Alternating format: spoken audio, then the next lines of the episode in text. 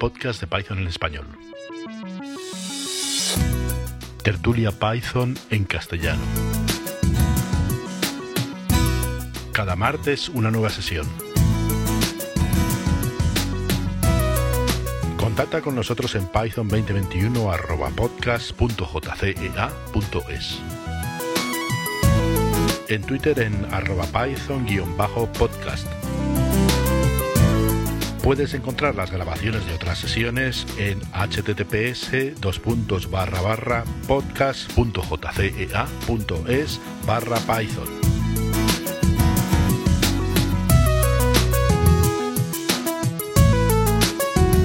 Hoy, tertulia del 20 de abril de 2021. Buenas. Hola, Víctor. Buenas, ¿qué tal? Bien, esta semana sí espero estar aquí con ustedes. ¿Qué tal la semana pasada?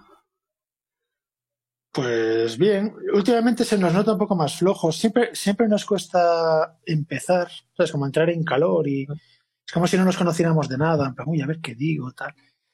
Pero, pero bueno, al final sí que, además yo, es muy gracioso porque cuando veo que la cosa decae y que llevamos un rato, siempre digo aquello de, bueno, vamos a ir cortando porque ya, esto ya, ya, ya ha decaído un poco y tal y, enrollarnos por hablar por hablar, pues como que no va a quedar muy bien para, para luego la grabación y además le damos menos trabajo a, a Pablo, ¿no? Y entonces en ese momento es cuando a la gente se le ocurren cosas es un misterio. O sea, que voy a decir que si queréis, hoy, estamos solo 15 minutos nada más.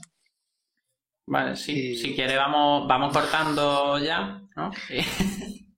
si, si eso ayuda a que fluya la conversación, cortamos. O sea, me parece bien. ¿Vale? Bueno, no sé, vamos a darle dos minutitos más, a ver si conecta alguien más y ir, ir pensando algún tema, ¿vale? Yo no tengo nada preparado, más allá de lo que tenemos un poco atrasado de, de, hace un mes que no, que no vamos avanzando en esos temas, se ve que no interesan mucho. Entonces, si, alguien tiene otra cosa de la que, de la que hablar y tal, pues perfecto, ¿vale? Vamos a dar un minuto, un par de minutitos más. Yo lo único que tengo que comentar así de novedad es el tema de, de los podcasts. Ya ha salido el primero, que es el, el Meta Podcast. Alguien decía, creo que era Felipe, ¿no? Que se oía bien. Ya, es que ese podcast se grabó eh, a finales de marzo. ¿vale? Eh, ya veréis cuando publique los que se grabaron en diciembre y cosas así. O sea, se ha ido mejorando un poco con el tiempo. Buen nombre. Es que dices, buen hombre como comprensivo. Ya te digo yo que no, ¿eh? que luego escuchar dos horas, dos horas de ruidos y chasquidos y ecos y tal. Oh, y cuando, y oh. cuando, y cuando publique 16 episodios que tenemos pendientes, 16, cada uno de dos horas de chasquidos, va a ser guay. Publícalo y así lo, lo tenemos, lo, lo podemos escuchar. Sí, ahora, ahora que, ahora que ya parece que el software está a la altura y ha puesto todo al día de, o sea, cosas mías que tenía de, de hace 10 años, ¿no? De podcast. Y, y, me he pasado esta semana actualizando código y poniéndolo un poco al día y tal.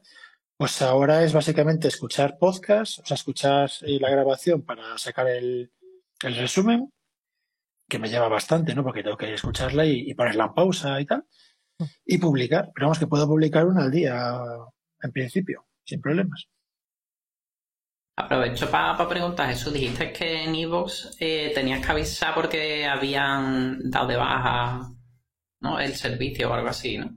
Sí, lo que hicieron fue cambiar la URL. Yo tenía una URL en, enlazada a Evox y esa URL no funcionaba, pero luego cuando hice una búsqueda en Evox sí que salíamos con otra URL. Misterio insondable, ¿no? Ahora mismo estamos en unas cuantas plataformas ya. Me falta, así de las gordas, gordas, eh, faltaría Google, pero se supone que Google lo pilla automáticamente, o sea que en su proceso de navegación lo pilla. Y, luego, si queremos así ser super guays y molones, pues Spotify. Amazon acaba de sacar su plataforma de podcast, según vi el otro día. Mándame, mándame algún enlace o alguna historia. Vamos, que hay, hay infinidad, tío. O sea, y lo que, lo que mola de los podcasts es que es un feed. Entonces, eso de pasar por una plataforma de podcast me pone malo directamente. O sea, puedes irte a la página del, del podcast este de Python en español y suscribirte al podcast tú con tu programa de podcast. No hace falta que dependas de que nadie te lo dé, de, de una empresa comercial y no sé qué. Que es como lo tengo yo, por ejemplo, en mi, en mi, en mi, mi cliente, ¿no? Yo no, no cuelgo de una empresa. También Pero bueno. que el software, hay un software que se llama Funwhale, eh, que es tipo Mastodon y estas cosas de alternativas libres y es para audio y que ahí puedes subir también podcast, pero pero lo alojas en esa plataforma, no es que lo tengas tú en tu equipo y, y lo muestres. Eh, No sé, mándame alguna referencia y tal y la, la curioseo. Yo, en principio, eh, yo desarrollé una cosa cutre de podcast, digamos, lo mínimo es mi estilo, ¿no? Lo mínimo que funcione y ya está. Entonces, no, ni es bonito ni, te deja hacer nada más allá de suscribirte y, y ver los resúmenes, ¿no? Y, y eso está hecho hace 10 años y que es lo que he estado actualizando estos días, aparte del tema este de, de meter los capítulos y tal, ¿no? Que por eso el episodio duraba 24 horas y cosas de esas. Y mm, que conste que esos son fallos de los clientes. ¿eh? Me he puesto a mirar y decir, tío, es que esto no está documentado en ningún lado, no hay ejemplos, no hay, no hay un estándar claro de cómo funciona, es prueba y error. Pero bueno, con prueba y error aparentemente ya está funcionando, ¿no? Y, pero básicamente yo monté mi plataforma hace mogollón de años porque no había otra cosa y además yo soy muy anti plataformas porque yo sí que le debo cariño a las cosas que hago y, y las plataformas desaparecen, o mañana te cobran, o mañana no te funciona en no sé qué dispositivo, ¿no? Que, es el que tengo yo, y a mí no me funciona mi sistema. Y, y entonces digo, bueno, a ver, es un poco triste, tío, que, que, que los programadores estemos en muchos casos tirando de, de plataformas de terceros, comerciales y no sé qué, para cosas que son triviales de hacer. En plan GitHub, porque GitHub solo hay, eh, Git es distribuido, tío. O sea, es distribuido y de repente lo centralizamos todo en una empresa privada que no es open source y que tiene millones de repositorios y que controla tu vida y tu vida pública open source la controlan ellos. Y es una empresa privada, tío. O sea, es acojonante. Y nadie, nadie le mosquea esas cosas y a mí sí. Y entonces tengo capacidad y ganas y, y entonces prefiero curármelo yo, aunque sea mucho más cutre, mucho más tal, pero pues fíjate, lo, lo estoy colgando de un sitio que hacía cinco años que no se publicaba nada y, y pero está ahí. No se ha perdido, no se, no ha cambiado las condiciones de uso, etcétera. Pero bueno, estos son temas ideológicos. ¿Por qué Y no- utilizas antes de empezar a hablar de Python? Pues hay una, hay una charla mía en Python Madrid del año como de 2016 o así, si no recuerdo mal, que explico, era una charla entre comparando Mercurial y Git. Eh, he de decir que esa charla eh, fue épica en la hostilidad del público, o sea, fue acojonante, en la mala, la mala leche que desaté. Y básicamente, una de las, aparte que está hecho en Python, que ya es algo que mola, una de las cosas que a mí me, me gustan de Mercurial, digamos que son, son eh, fundacionales en Mercurial, es que la historia es inmutable. No puedes modificar la historia. Cosa que en Git sí, y a mí me flipa que en un sistema de control de versiones puedes modificar la historia. Es, acojonante, en plan, coño, y, y temas de derechos de autor, y temas de no sé qué, y temas de patentes, modificas la historia. Entonces, ¿qué valor tiene la historia si la puedes modificar? Bueno, este comentario fue eh, el resumen de la charla y, y, y es fue una explosión termonuclear, te lo aseguro. fue acojonante. Ah, si, si está online lo buscaré. Eh, está online, eh, o sea, mi página web, eh, puedes buscar, mm, buscas Mercurial directamente en mi web y te saldrá lo, te saldrá lo el PDF de las, de las transparencias, ¿vale? No hay grabación y tal, creo que, que- bueno, yo tengo una grabación, pero no, no la he publicado nunca porque eso tiene una calidad muy mala de, y es de sonido nada más.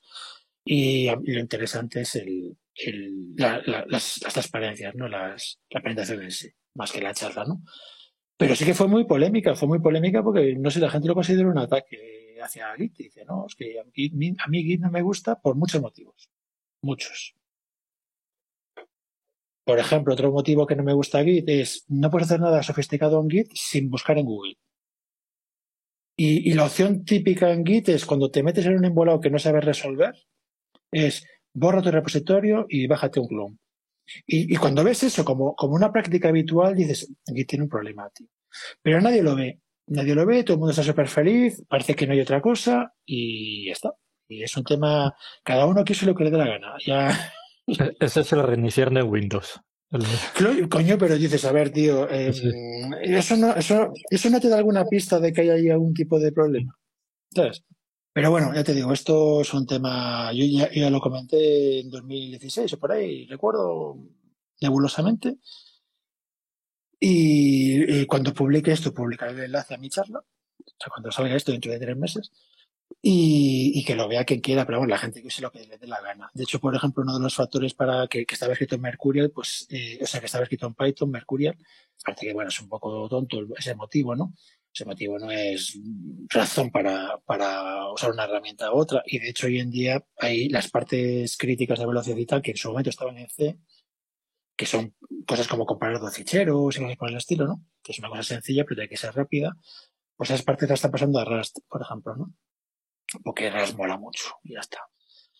Pero a nivel ideológico me sigue pareciendo mucho más. Se ajusta mucho más a mi forma de pensar Mercurial. Lo que es los fundamentos, ¿vale? Pero esto es un tema de opinión, o sea que cada uno que haga lo que quiera. Me, me fastidia mucho más el hecho de concentrar todo en GitHub, por ejemplo. Mm. Que volvemos a, a su versión otra vez, de tenerlo todo en un servidor. Pues ese parece igual.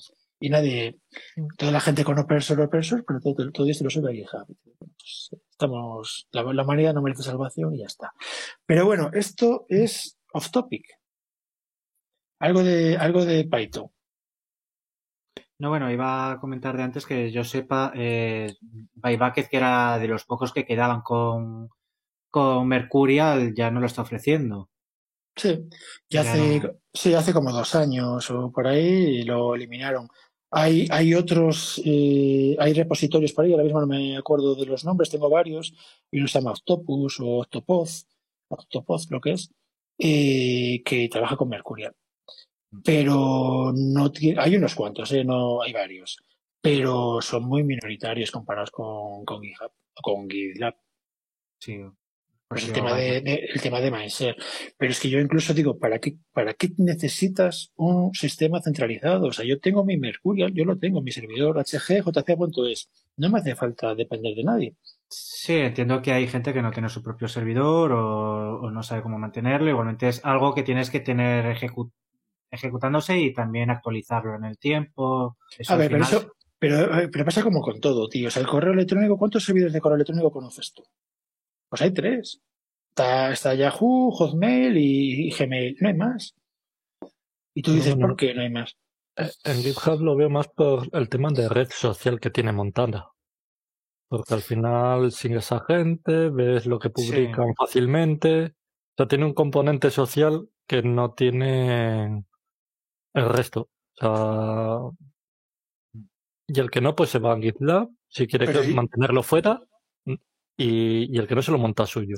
Pero para mí eso, eso personalmente, para mí no tiene valor, para mí, Jesús, ¿vale? O sea, yo la experiencia que tengo, y no sé, yo no creo que nadie me la discuta, es que tú colgas un proyecto en GitHub y que hay millones colgados, ¿no? Y creo que eran 7 millones la última vez que hay algo de esto, con la esperanza de que, no sé, de repente te lleguen contribuciones, así, de, porque ya sabes, ¿no? El open source y tal. Y, el hecho es que la, el 99,99 son proyectos abandonados y los que no estaban abandonados los mantiene un tío, que es el original. Entonces todo el rollo de no, pero te permite, sí, bueno, técnicamente sí, pero también está la parte, aparte de que no, el hecho de estar en una plataforma de estas no va a hacer que tu proyecto, eh, digamos, eh, progrese mejor, necesariamente. Algunos sí, pero no es la norma. Eh, para mí está el tema también ideológico de, bueno, primero, estamos un, sistema distribuido como el Git o Mercurial, lo estamos centralizando, lo estamos centralizando en una empresa privada, una empresa privada que ha comprado Microsoft por miles de millones. Por miles de millones, ¿dando qué? Si todo lo que hay metidos es lo que ha hecho la gente, gente, millones de personas por todo el mundo, y los que se está beneficiando con miles de millones es una empresa privada. Y a mí eso no me parece bien, es así de simple. Puedes decir, eh, bueno, pero aporta a la red social, aporta no sé qué. Bueno, a mí no, a mí Jesús, a mí personalmente, eh, no me mola. Pero es una postura personal, no yo contra, colaboro, en proyectos en GitHub y cosas así, pero yo mis cosas no las colgo en GitHub. Entiendo lo que quieres decir. eh, vamos, en mi caso también tengo repositorios públicos, eh, tienen de gente que los utiliza. Em, pero si los tuviese, eh, por ejemplo, en GitLab, la gente no los vería, seguramente no los viese. Es cierto que ni, ni en GitHub ni en GitLab recibo apenas contribuciones. En GitHub recibo unas cuantas, pero poco. Pero si los tuviese GitLab, es que ni contribuciones ni visibilidad. Es que nadie lo vería. Eso, eso lo tengo bastante claro, muy a mi pesar. Hombre, yo creo que si tu, proyecto es útil y la gente lo utiliza, le da igual donde esté. La gente no mira en qué plataforma estás. O sea, si yo, yo tengo, yo qué sé, yo hago el Firefox y millones de personas usan Firefox, ¿tú crees que la gente me conoce, conoce mi Firefox porque está en GitHub? No se bajan un programa de internet y ya está, no les da igual dónde está. Y lo que dices tú de la visibilidad es lo mismo que, que pues los pasantes de abogados, que, que trabajas mogollón, mm, gratis, eres un becario, a cambio de experiencia y visibilidad, tío. Como yo digo, yo ya soy mayor y yo lo de trabajar por, por ego, por ego en el sentido de decir, bueno, pues que la gente me conozca y tal, eh, yo lo dejé hace hace mogollón. O sea, eso no, eso no, de eso no se come. Sí, yo la verdad, a veces busco en el buscador de GitHub eh, proyectos. ¿Cómo que? Eh, ahora no me viene a la mente, pero, pero alguna vez utilizando el buscador de, de ellos, o sea, bueno, de, una plataforma. A ver, que no quiero discutir de esto, que cada uno use lo que le dé la gana. Solo, pero pasa, por ejemplo, eh, para tema de búsqueda de trabajo, ¿no? Pues ahora te piden eh, pues que mandes tu, tu GitHub, ¿no? Para ver lo que has hecho por ahí. Y dices, bueno, hay mucha gente que es muy buena y tiene familia y tal, y lo del open source, pues sí, está guay, pero a mí me pagan por mi trabajo, que no es necesariamente open source, y, luego fuera de horas tengo mis proyectos personales, no tengo subidas ahí. ¿Qué pasa? Que soy mal programador. Pero bueno, ese tipo de historias, que, cada uno haga lo que quiera, básicamente. Yo, yo te justifico el porque a mí no me, no me gusta. No te estoy diciendo que, sea la única forma de verlo o que yo, pues no sé, eh, mi, opinión valga más. Mm, sí que te puedo decir que este es un tema que tengo bastante pensado, o sea, no es una opinión que se me está ocurriendo ahora y que, no sé, ¿sabes? Es algo que, le he dado muchas vueltas. Pues yo tengo mi propio servidor, tengo mi correo electrónico con mi dominio, etcétera, y es por algo, no es, no es por aburrimiento. Tengo mucho que hacer.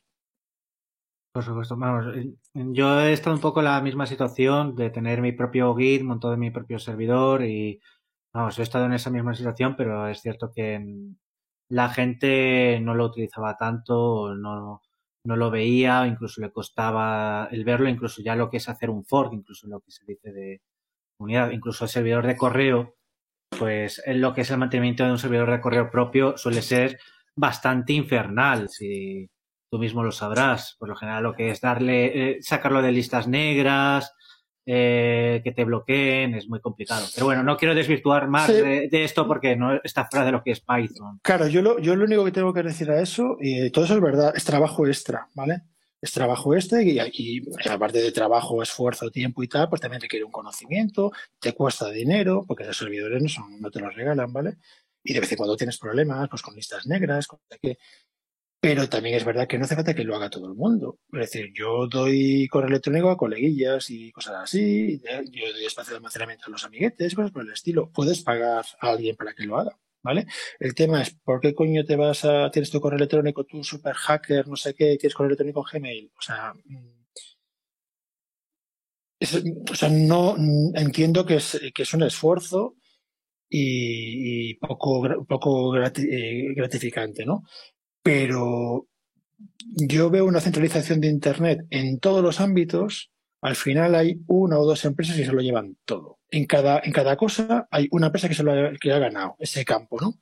Yo en la mensajería instantánea aquí tenemos el WhatsApp. En, en control de versiones tenemos GitHub. En navegadores solo tenemos Chrome, que lo peta. Hay uno en cada cosa. Y a mí eso no me gusta, que haya uno. Entonces yo hago lo posible eh, porque no haya solo uno, que haya más. Que yo no, yo no tengo peso, ¿no? Pero digo, bueno, yo hago lo que puedo. Y por ejemplo, por ponerte un ejemplo sencillo, estos, los podcasts estos de las grabaciones, no los estoy subiendo en la plataforma, tío. Tengo la mía. Dices, pero es más esfuerzo y más tiempo y más tal. dice, ya, pero no me da la gana de hacer que una empresa privada que no me da nada que de repente vale en el mercado 200 mil millones. Porque yo le estoy subiendo audios, tío, no me parece bien. Sí. No, no, eh, de, de acuerdo, vamos, de- to- a todos nos gustaría que no hubiese, no se centralizase sobre eso. Pero eso hay que Ah. currárselo, no es gratis, hay que trabajarlo. Ya, ya, por supuesto. A ver, yo, por ejemplo, sí que tengo ahí un servidor XMPP desde hace un montón, bueno, es un servidor Java, mejor dicho, desde hace un montón de tiempo, Java XMPP, y lo utiliza quien lo utiliza, lo utiliza poquita gente, pero incluso tuve que quitar los registros porque me, lo, me dijeron que se empezaba a usar para spam. Eso requiere un mantenimiento y es complicado. Sí, todo, todo es trabajo, pero por ejemplo, mira, ahora estamos teniendo esta videoconferencia, la estamos teniendo por Jitsi. Y lo que me falta es instalarme yo un servidor de Jitsi, pero bueno, de momento no me ha hecho falta, no me cobran. El día que me digan, bueno, pues cambian las condiciones de uso, pues me instalo yo un servidor de Jitsi. Intento evitarlo, porque bueno, esto no es una empresa que hay por detrás y tal. Pero fíjate que todas estas historias y tal eh, forman parte de un patrón personal mío, ¿vale? Después estamos con Jitsi y pongo, por ejemplo, en, los, en las convocatorias pongo que a Jitsi puedes entrar con cualquier cosa, puedes con el navegador, un navegador moderno o con los móviles, ¿no? Eso no es accidental. Eso está muy pensado. Y es verdad que es un rollo, sería más fácil hacerlo por Zoom y el Zoom ya te da una opción que es grabar y ya te lo da grabado. Pues guay.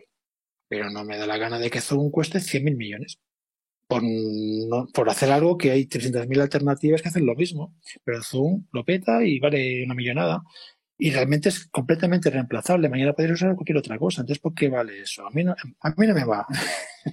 y es verdad que, es un esfuerzo. Es un esfuerzo, es un trabajo y tal. Pero como, como ya he dicho varias veces, es un tema ideológico. Bueno, se ha dejado patidifusos y llevamos media hora que no hablamos de Python. Sí. Perdonad. No, soy yo que si me dejes hablar ya sabéis cómo va.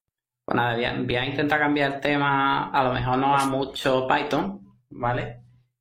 Pero había empezado un poquillo con el tema del Machine Learning y demás. No sé si alguna habéis hecho cosillas, qué herramientas utilizáis y no sé si podéis comentar algo sobre eso.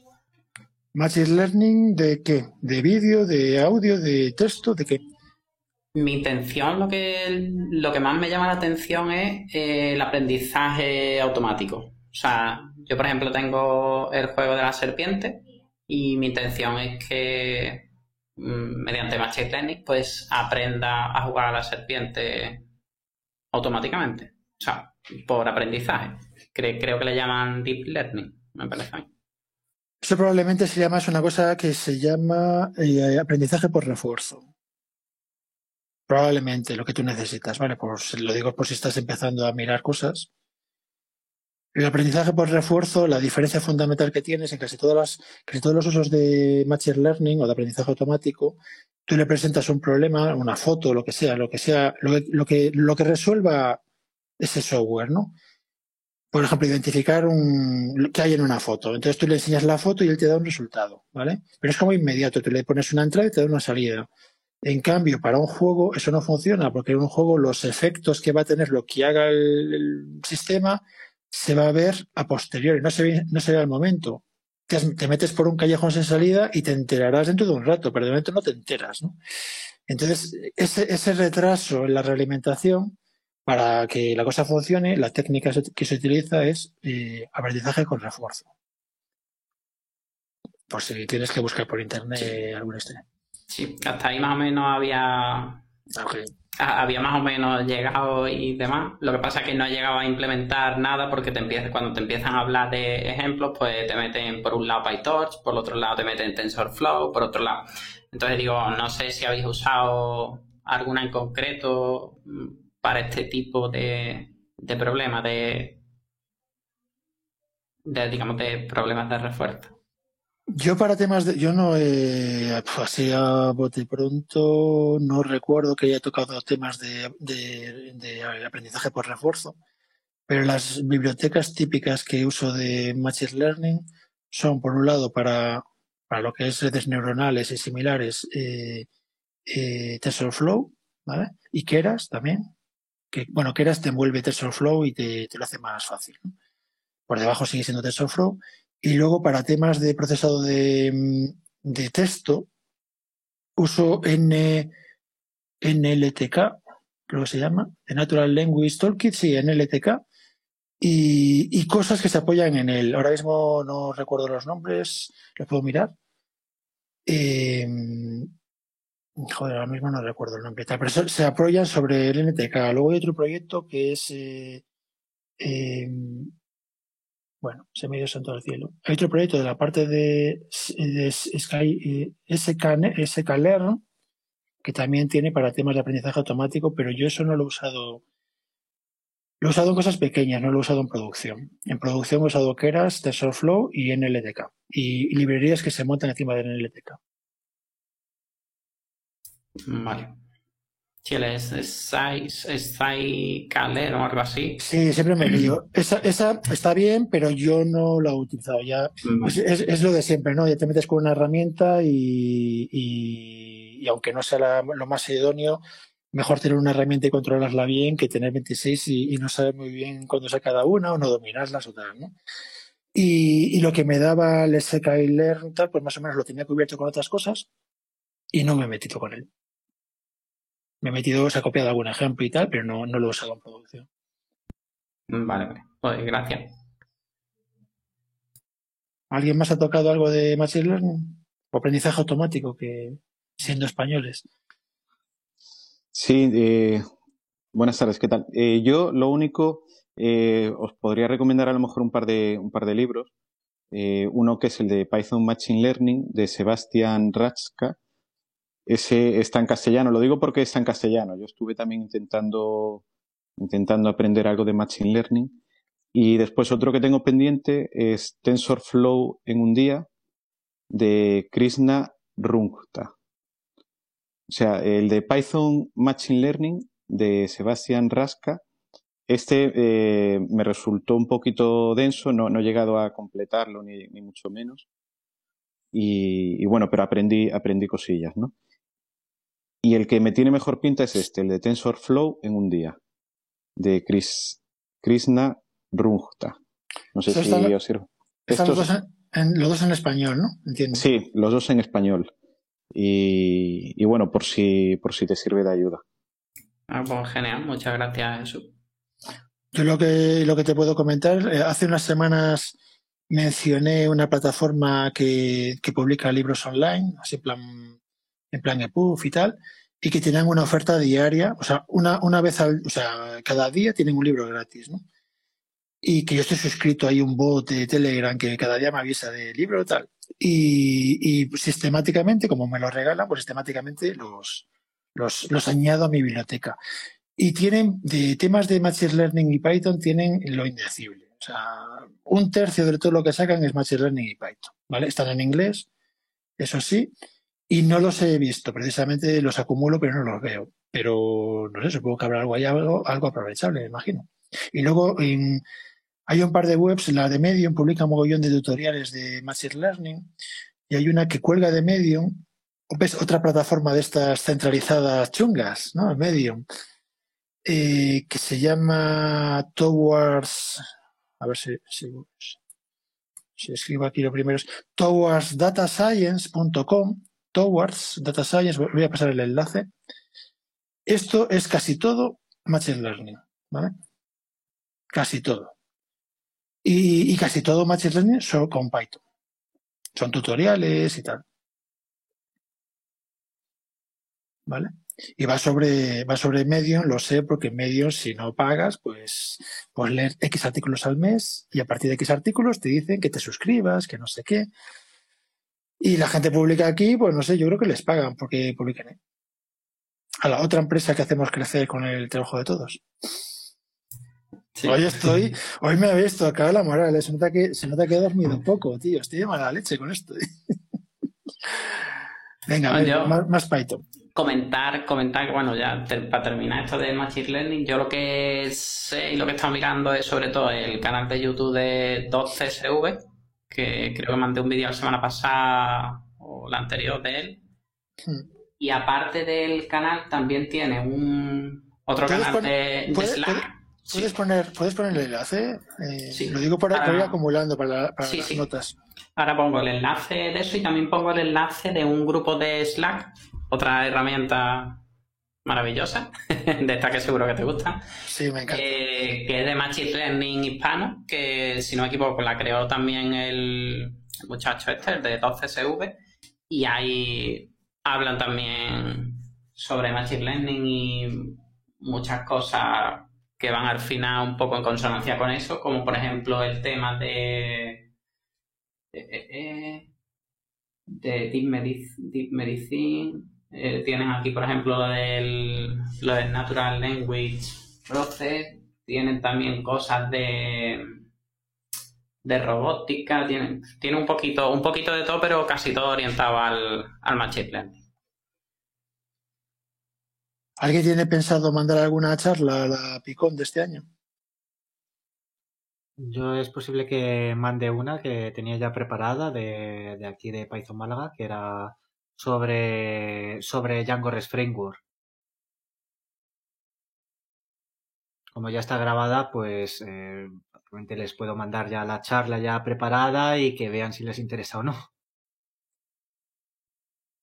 Yo no creo, no creo que mande que mande nada, porque no hay nada así que haya sobresalido últimamente, así que...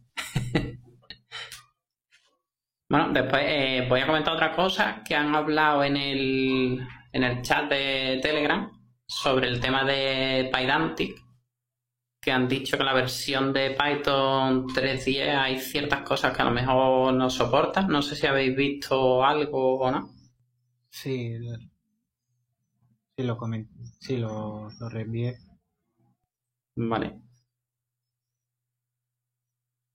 ¿Sabéis el por qué pasa eso eh, y el por qué no funciona? ¿Lo habéis investigado un poco? Yo es que no, no me ha dado tiempo, porque lo he visto a última hora, pero digo por si habéis visto algo ustedes. Solamente he visto los ejemplos que aparecían de código, pero entiendo que si se encuentra una clase dentro de una, de una función, pues los tipados pues no llegan, no llegan a funcionar, no, se detectan, no se construyen en el momento de, de, crash. Entonces, me imagino que esto debe ser porque los tipados que puedan ser dinámicos, que se crean en tiempo de, ejecución, pues no son compatibles. Pero esto estoy lo cubrando por lo que he visto de, los ejemplos.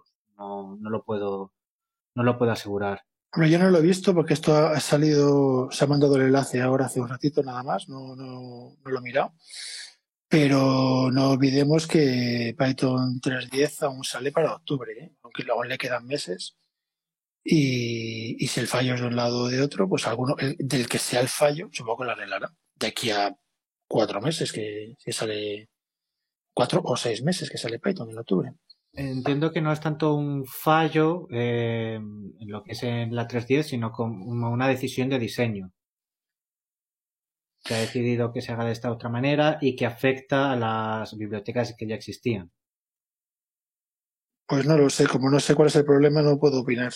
Me lo miraré.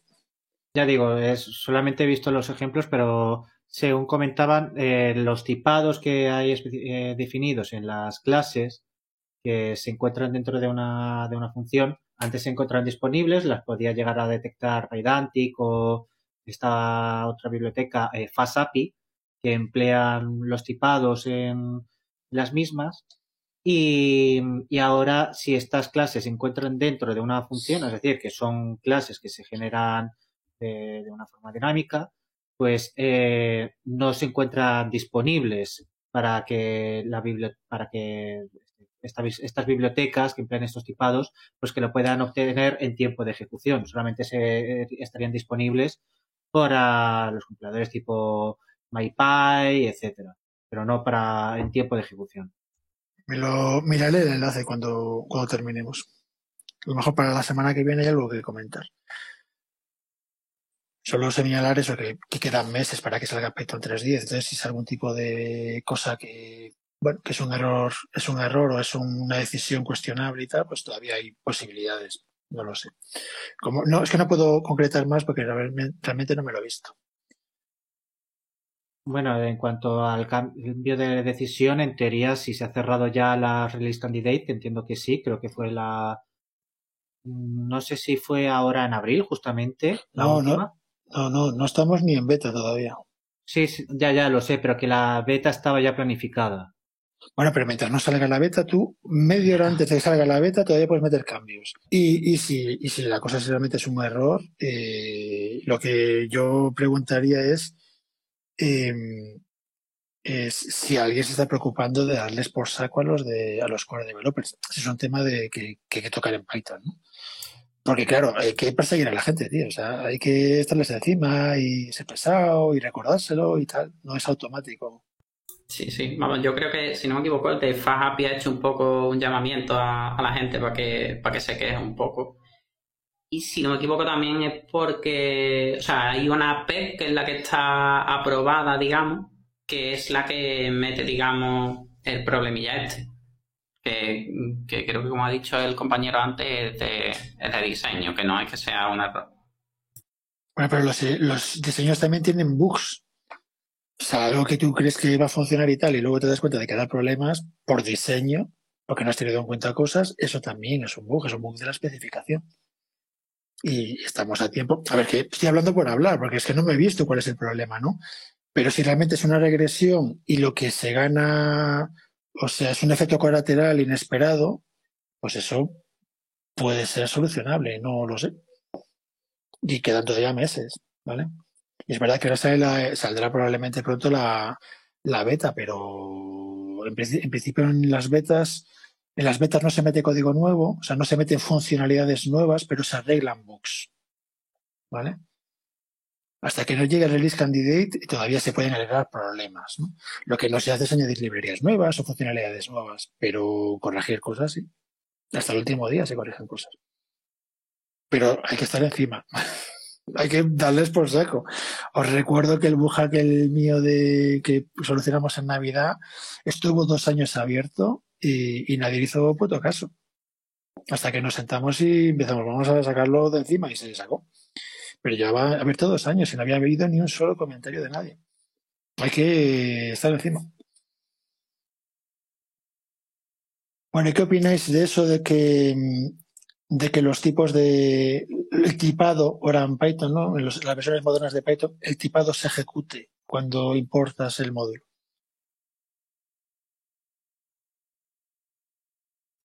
Os he dejado muertos.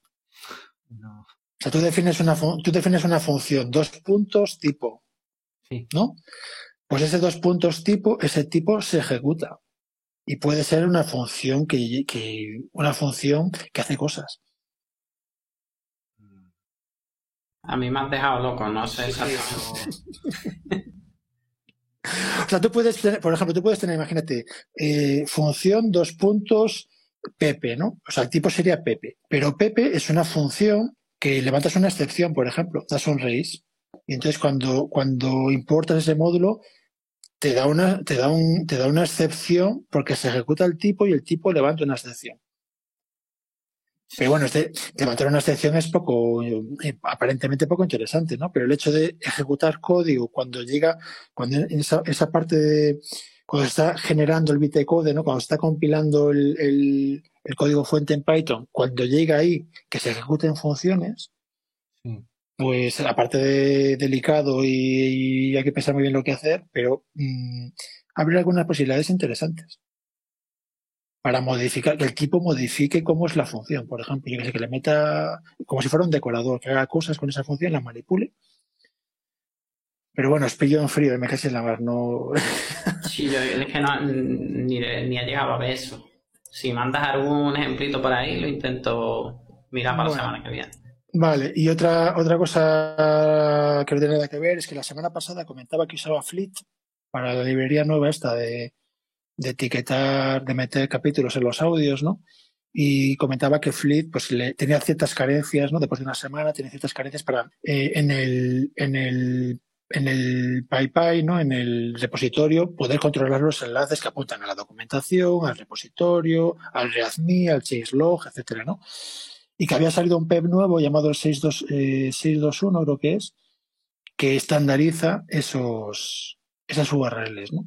y que Fleet estaba migrando a ese PEP porque no tenía la funcionalidad.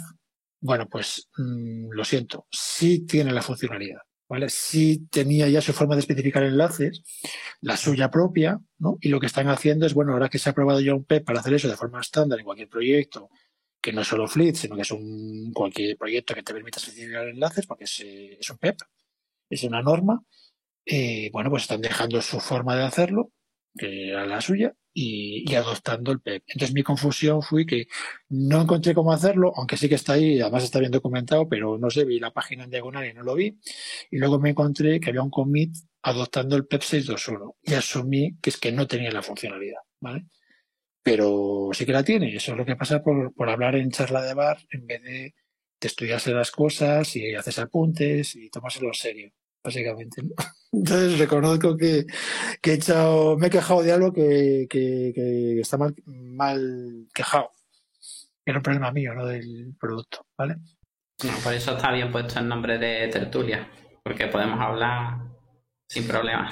Sí, pero yo, por ejemplo, oyendo la tertulia de, oyendo la tertulia, bueno, la tertulia no, la conversación que tuve con Pablo, de la que, la que hemos publicado el viernes, ¿no? Pues digo cosas como que Opus se estandarizó en 2016, tal, no sé qué, tú, macho, ¿dónde vas? Es de 2012 o 2013. Cosas así, o sea, no di una, tío. Yo, yo soy así muy cualitativo, ¿no? En plan, bueno, orientativamente por aquí, por allá. Si lo quieres saber exactamente, vete a la Wikipedia. O sea, no te fíes de la fecha que yo te doy, ¿vale? Que yo, claro, yo soy mayor y, y se me olvidan las cosas y me parece que fue hace ayer y fue hace 10 años, ¿vale? Pero me, eso, con eso hay que tener cuidado. ¿Vale? Y porque, claro, lo que, lo que queda grabado ahí, pues la gente luego se te va a quejar, y la, porque está mal, mal dicho, y, y, claro, la corrección sale seis meses después. Es muy guay. Sí, de hecho, estaba pensando, estaba pensando que una opción era ir publicando los audios, imagínate, pues dos a la semana, pongamos por caso, ¿no? Y, y tener la opción de tener una tertulia de, de revisión de audios ya publicados. En vez de esperar seis meses para corregir cosas, si hubiera algo que corregir, ¿vale? Pues poderlo hacer poco después de que se publique. Yo iba a decir eso, eso que, bueno, eh, en tu caso tú estás escuchando los, los podcasts y entonces como que puedes ver los errores. Cuando yo empiezo a escuchar los podcasts, todos los que hemos hecho eh, y demás, me va a tener que hacer un podcast a mí solo, ¿vale? Un día, para remendar todos los errores que haya dicho durante es que, todo el tiempo. Que, es que eso, me, bueno, yo el podcast este del Fleet no lo he escuchado, pero lo, recordé porque luego me tropecé con esa funcionalidad por accidente y digo, la he cagado, o sea, ha dicho que no la tiene y, ahora me, me, tropiezo con ella sin querer, ¿no? O sea, que sí que está. O sea, no es que ya haya escuchado el audio, pero eh, por ahí van los tiros de lo que acabo de comentar hace un momento. Es decir, bueno, a medida que vayan saliendo audios, dar oportunidad a publicar un otro audio eh, matizando cosas, ¿no? porque normalmente se hace en el audio siguiente, ¿no? Pero en nuestro caso el audio siguiente son meses de diferencia. Entonces, sí, que diga, oye, versiones intermedias de, de, los audios que publiquemos y ya está. Sí, sí, en plan, bueno, publicado aquí el audio de, o publicado mañana el audio de noviembre. Bueno, pues pasado mañana no sale el de, el de diciembre, sale el de revis, revisitar noviembre otra vez, ¿no? Noviembre, noviembre 2.0. Sí, algo así, no lo sé, eso habrá que verlo, pero bueno, eh, la, digo, el tema lo tengo encima de la mesa porque, porque puede ser que, la, que queramos, que queramos el matizar cosas o tal, no lo sé, ¿vale? Y normalmente en un podcast normal sería por eso la semana siguiente, ¿vale? Porque te, llegan comentarios de la gente y te llegan mails y la gente te pone a parir de que no tienes ni idea y cosas por el estilo, ¿no? Pero en nuestro caso es como, es como lo de corregir el audio ahora. Si empezamos a grabar bien ahora, todavía tenemos seis meses de audio cutre que la gente se quejará diciendo, joder, llevamos un mes diciendo que sonáis como el puto culo y seguís sonando mal. Dicen, no, es que está grabado hace un año esto, chaval. Ya lo hemos arreglado, pero ya lo verás cuando llegues ahí, ¿no? Y con los audios estos nos pasa igual. Pero bueno, no sé, me, eh, los iré sacando como mucho uno al día, como mucho. Los quiero publicar rápido para, para ponernos al día, pero, pero bueno, sacaré como mucho uno al día. Y entonces os dejo abierto, y lo digo en serio, os dejo abierto la posibilidad de grabar audios, digamos, actuales que se publiquen más o menos cercanos en tiempo, o sea, se publique al día siguiente o a la semana, de un audio determinado, porque hemos dicho una gilipollez o, o, lo que sea, ¿vale? A medida que lo vayamos oyendo, pues ya nos arrepentiremos de cosas, básicamente. Pero no hay que esperar a, digamos, no tiene que ser correlativo, ¿eh? Podemos publicar un audio, digamos, grabado hoy y se publica con, como compañero de un audio de hace seis meses. Ya está, no, hay, no tienen que ser por orden, ¿vale? Entonces, eso es verdad que yo juego con ventaja porque yo teóricamente los puedo oír, se puedo oír ahora, mañana, puedo oír este audio, por ejemplo, para etiquetarlo, ¿no? Para poner las, las notas. Y ahí tengo algo de ventaja, es verdad. No lo estoy haciendo, pero podría. Pero os quiero dar la oportunidad a todos los demás. ¿Ok? Pero bueno, hoy estamos hablando un poco de Python. ¿eh? La última cosa rara que he hecho en Python, pero rara de narices, es hacer cosas del estilo de int true, eh, int false. Para pasar una, un booleano a, algo que pueda meter en un JSON o, o cosas por el estilo. Y, te, y hacer, y sabéis que, la, que hay una equivalencia entre true y false, hay una equivalencia con 1 y con 0. ¿Vale? Entonces, cuando te pones el entero de un booleano, es 1 o 0. Y, y, también el booleano de un entero es false si es 0 y 1 si es otra cosa que no sea 0. ¿Vale? Entonces, eso es una cosa que, bueno, estos, estos dos días y me lo apunté por si alguien le puede servir. ¿Cómo, cómo serializar un, un verdadero falso? Sin poner un if, if true, graba uno. ¿Sabes? Pones directamente integer, int, eh, booleano. No sé por si, por si a alguien le vale. Y otra cosa que he hecho esta semana en, un, en el proyecto precisamente este de, etiquetar los, los capítulos, es lo de utilizar, bueno, conocéis el famoso idioma que, es, que está ahí desde los albores de los tiempos, ¿no? Del asterisco arg, args, coma, asterisco, asterisco, kw args, para meter los parámetros posicionales y los parámetros eh, por nombre, ¿vale?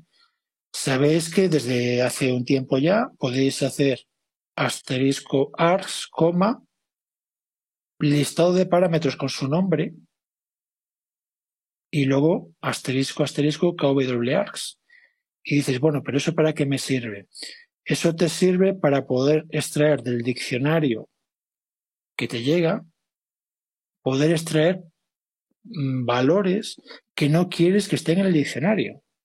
Un ejemplo que para lo que lo he usado yo. Tengo una clase derivada. En el init de la clase derivada vas a llamar con super, vas a llamar al init del padre. ¿vale? Y normalmente tú te llegaría, tú declararías en tu clase hija, tú declararías pues init eh, asterisco args, coma, punto, asterisco asterisco kw args para que admita cualquier cosa, ¿no? Y esa cualquier cosa se lo pasas al padre. ¿Cómo se lo pasas al padre? Pues super init asterisco args asterisco asterisco kw args. Pero en mi clase hijo yo sí que quiero coger algunos parámetros que son para mí y no quiero que, se, que le lleguen al padre, son míos. ¿Vale?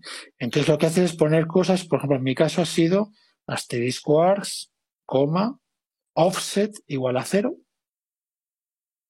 coma, asterisco, asterisco, kw.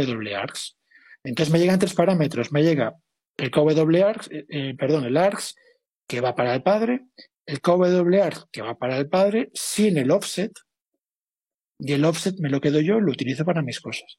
Pero al padre no tengo que limpiar ese diccionario, que era algo que tienes que hacer antes. Es decir, coger tus parámetros, eliminarlos del diccionario y llamar al padre. Porque el padre de repente te dice, me han llegado cosas que no sé qué son. Y aquí los traes directamente en la, en la definición de, de, de la función. Lo típico que tienes que hacer un pop al caguar siempre. O... Pues ahora no. Ahora, si le das tú el nombre, te lo, te lo mete como un parámetro con nombre, fuera del KWArgs, desde hace tiempo ya. ¿eh? No, me refiero a que es algo que he utilizado hace dos días y dijo, mira, esto es un... Como yo tengo aquí la obsesión de que salgamos de estas charlas con alguna idea para probar, y a, mí, y a mí me fue útil esa, ese detalle, digo, bueno, esto habrá gente que no, que no, no lo sepa. Y es yo, sé, yo sigo haciendo el pop. bueno, pero eso, eso es mucho, mucho Python 2, ¿eh? O sea, eso ya no hace falta. Por costumbre. Tienes que saber, tienes que no, pero es que es mucho más, mucho más claro. Eh, por supuesto, puedes meter tipos, eh, claro, tienes la ventaja, ¿no? De que, de que lo estás nombrando ahí. Y, y, es una, a mí me parece una construcción muy, muy intuitiva. estás, estás extrayendo ya determinados parámetros, de los que das. Es como muy intuitivo. Ah, aprovechando del tema, de justamente al respecto, me alegré bastante cuando se puso el data class, que es una forma de facilitar la, la escritura típica, la que siempre se ponen los argumentos y los atributos eh, del init y que los tienes que definir siempre. Eh, la verdad facilita mucho el trabajo, pero a veces los data class, pues mm, son difíciles de escribir, eh, dejan ser, no dejan de ser algo que, aunque facilitan en parte el problema, pues eh, pues que igualmente pues esa escritura que te facilita el escribir, pues que mm, tal vez eh, estaría bien algún tipo de mejora en cuanto a la sintaxis de poderlo hacer en cualquier clase sin necesidad de, tener, de ponerle un data class. No sé lo que opináis al respecto, lo que o mm, si tenéis alguna sugerencia. Yo sigo, sí, el tema de data classes se ha comentado alguna vez aquí en la, en, las tertulias, creo que fue Miguel que lo ha sacado alguna vez, no sé si me equivoco. Y, sí que a veces son un poco farragosos. ¿eh? Yo, la verdad que yo sigo sin usar data clases, no, me ha hecho falta hasta ahora. Y alguna vez que necesito, digamos, eh, normalizar eh, cosas en, en, clases em, que tengan una apariencia homogénea, ¿no? Por ejemplo, el tema este de data classes, pues te, te, da ya directamente métodos que no tienes que hacerlos tú, pues tiro muchas veces de decoradores o de metaclases. Metaclases menos. Hoy en día que tienes ahora, hoy en día que tenemos decoradores de decoradores de clases, que es una lleva tiempo, pero fue una novedad, ¿no? Pues puedes decorar una clase. Entonces, al decorar una clase, pues claro, pues hacer decoradores que te metan, yo que sé, las comparaciones o, o que te metan un string, un string doc, un doc string, mejor dicho, un doc string, o no sé lo que quieras. Hay que currárselo. No, no he usado data clases.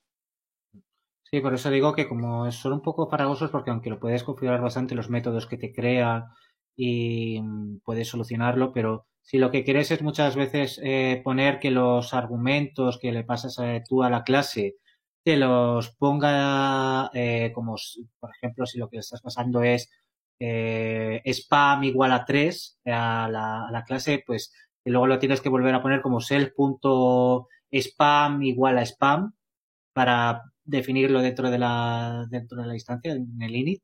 Pues eso que se puede hacer con los dataclasses eh, agilizándote ese, ese trabajo, pues muchas veces el quitar todos los métodos que te crea automáticamente, lo que tú mismo has dicho, que es farragoso, no sé si sería cosa de eh, incluir algo en el lenguaje que te lo facilite. No sé si era eh, justamente, que creo que tenía algo al respecto. ¿Había algún lenguaje que justamente eh, preveía esto, esta problemática? Si no me equivoco, en los últimos PHP creo que han metido algo para que sea automáticamente, algo similar a los, a los data clases, pero en el propio lenguaje.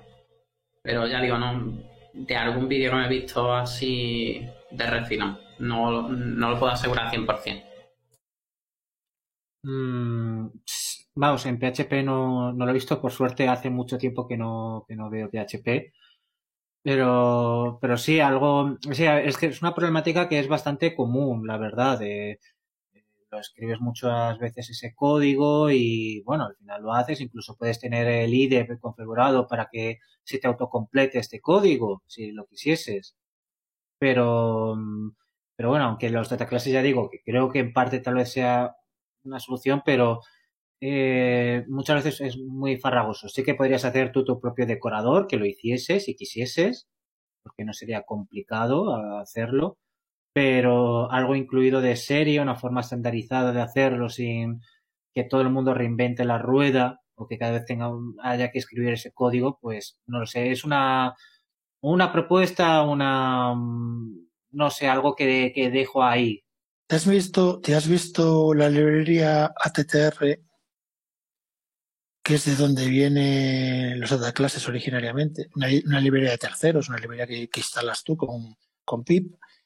Y de, esa librería salieron los dataclasses, pero que yo sepa, esa librería sigue viva y es más potente que, los otras clases que se, que se integraron al final, o sea, se ha seguido evolucionando y mejorando.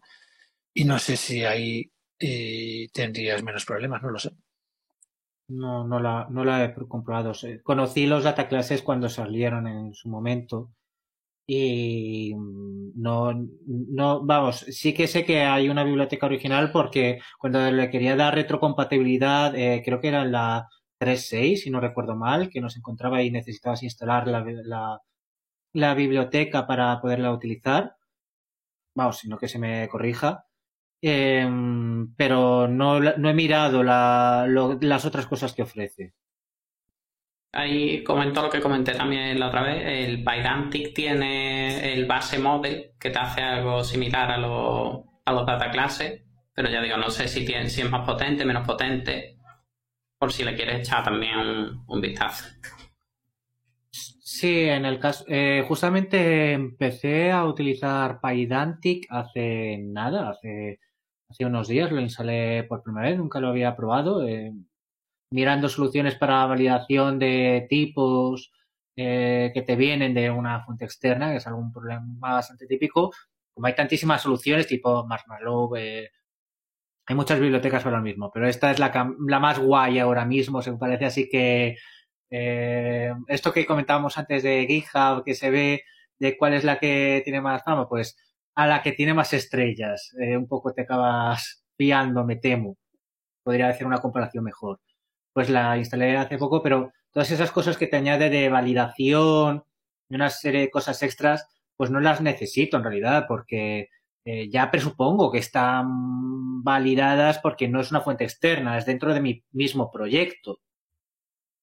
Sí, pero hay muchas, muchas veces parece que no, pero en nuestro propio proyecto, aunque nosotros creamos que vamos a recibir un entero, o que vamos a recibir una cadena, o que vamos a recibir una lista de enteros, eh, creo yo que si, realmente se estuviese comprobando que eso está llegando, aunque no lo necesitemos, pero por lo menos a la hora de, hacer a lo mejor testing o cualquier cosa así, añadirle esa comprobación, yo creo que no estaría de más, porque creo que nos ahorraría muchos dolores de cabeza.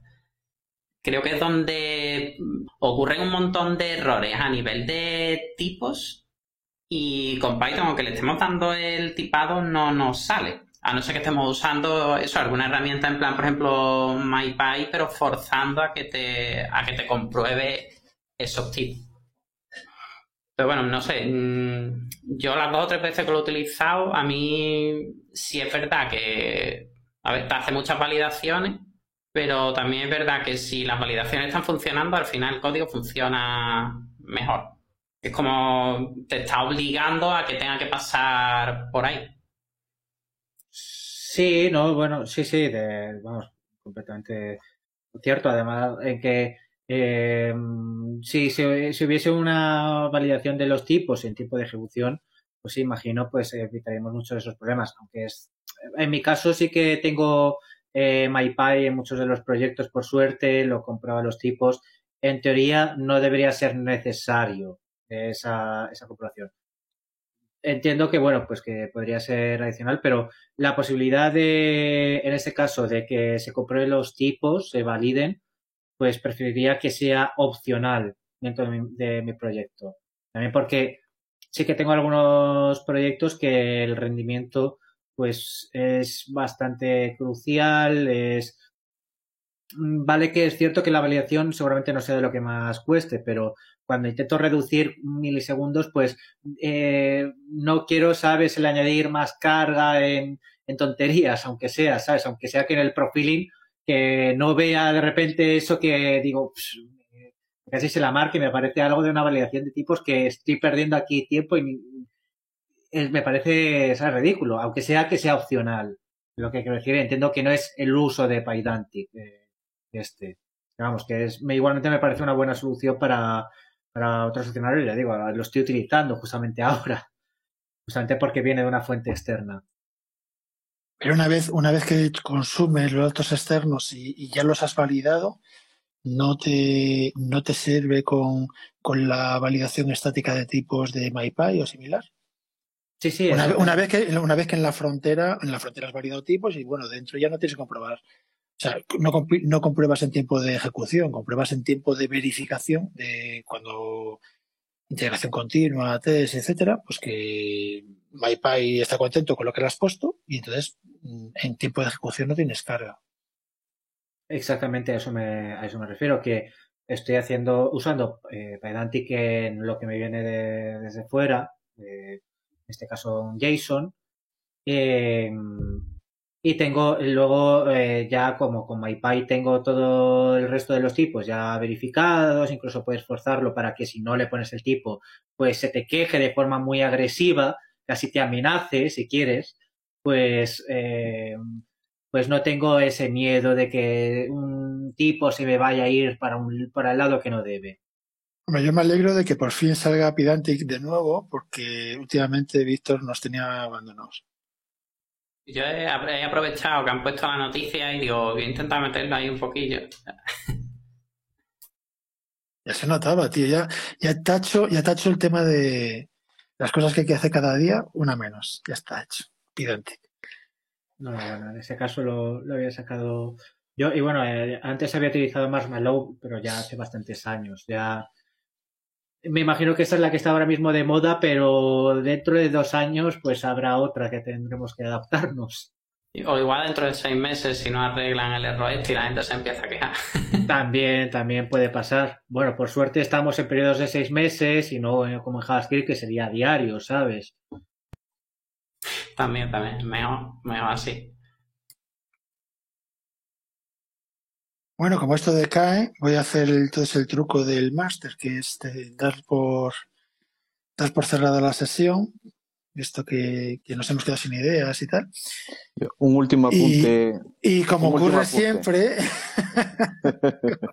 es que esto soy muy, malvado, muy, rápido, desde el rincón del novato, simplemente para, para que eh, lo anotéis. A mí un libro que me ha servido mucho, bueno, mucho así facilito, ¿eh? como siempre en castellano, eh, Python avanzado en un fin de semana, de Alfredo Moreno y Sheila Córcoles.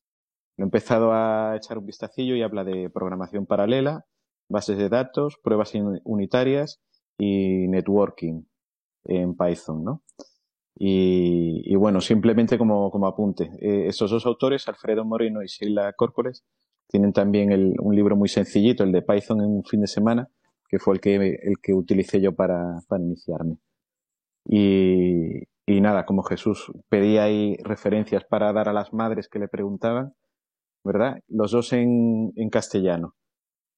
Y, y, nada, y ahí, y ahí hablan del, de los hilos, por, por, ejemplo, el threading, y claro, nos damos con el GIL, ¿no? El, el Global Interpreter, Interpreter Lock, ¿no?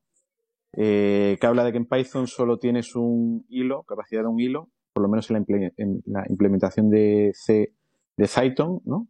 De C Python. Y, bueno, que puedes deshabilitarlo, pero usando otros tipos de, ¿no? Pues Python o utilizando otras implementaciones de, Python, ¿no? Y, nada, pues como apunte desde el rincón del, novato, esos dos libros simplemente. El tema del GIL es algo. Hola. Iba a preguntar si alguno de los libros es libre de licencia. Eh, yo los he comprado a través de, una plataforma de libros. A mí me suena que se ha hablado de esos libros ahora hace poco, o sea, que son libros que acaban de salir y tal, y me suena que han circulado por las listas de correo de, habla hispana, ¿no? Como la novedad del año, ¿no? De, libros en castellano y tal, que no son, no son traducciones, son de autores españoles o, bueno, no sé si son españoles o hispanoamericanos, pero bueno, de, de habla hispana, ¿no? Y entonces como que se le quería dar un poco de visibilidad y tal, pues dice, coño, aquí hay cantera, tío. O sea, no solo traducciones del inglés de... Aquí también hay, gente haciendo cosas, ¿no? De calidad. Estaba comentando eh, que el tema del GIL es un, es un tema que, es, es interesante y puñetero a la vez, ¿no? Porque es la forma, es la forma de conseguir eh, multithreading, multitarea, eh, del pobre. Es decir, lo que haces es lo proteges todo para que solo lo pueda modificar una persona a la vez, bueno, un, hilo a la vez. Pero claro, eso supone que solo se ejecuta un hilo a la vez. Como programador, tú puedes lanzar un millón de hilos, pero en un momento determinado solo se ejecuta uno. La parte buena es que en algunos, en algunos contextos, en bastantes de hecho, eh, incluso aunque solo se puede ejecutar un hilo, es ventajoso. Por ejemplo, si tienes hilos que se bloquean en entrada-salida, por ejemplo, estás leyendo ficheros, estás comunicándote por la red, esos hilos la mayor parte del tiempo están esperando a que ocurra algo, están esperando a que el disco responda. Cuando tú le das una lectura, pues tarda, yo qué sé, 20 milisegundos en, en darte el dato que tú le pides. Entonces, esos 20 milisegundos se libera el GIL y entra otro hilo. ¿Vale? Entonces, es verdad, en un momento determinado solo hay un hilo funcionando, pero en realidad pueden progresar muchos hilos si en tu programa hay hilos que están bloqueando, haciendo, esperando que ocurran cosas, esperando que le des una tecla, esperando que se dibuje un icono en la pantalla, esperando que llegue algo por la red. Y la ventaja que te da es que tú, como programador, cada uno de esos hilos es, eh, si, te, si tienes cuidado a la hora de comunicar unos con otros, ¿no? que ya sabemos que el tema de multithreading es, es un problema de, de ingeniería fundamental, ¿no? De, de, cómo evitar deadlocks y corrupciones y cosas así. Pero en principio cada hilo va a su bola y, y tú lo programas de forma lineal. Tú no te, te da igual que llegue un punto y se bloquee esperando por el disco duro. Te da igual. Tú haces el READ y cuando el READ termina ya tienes el dato, ¿vale?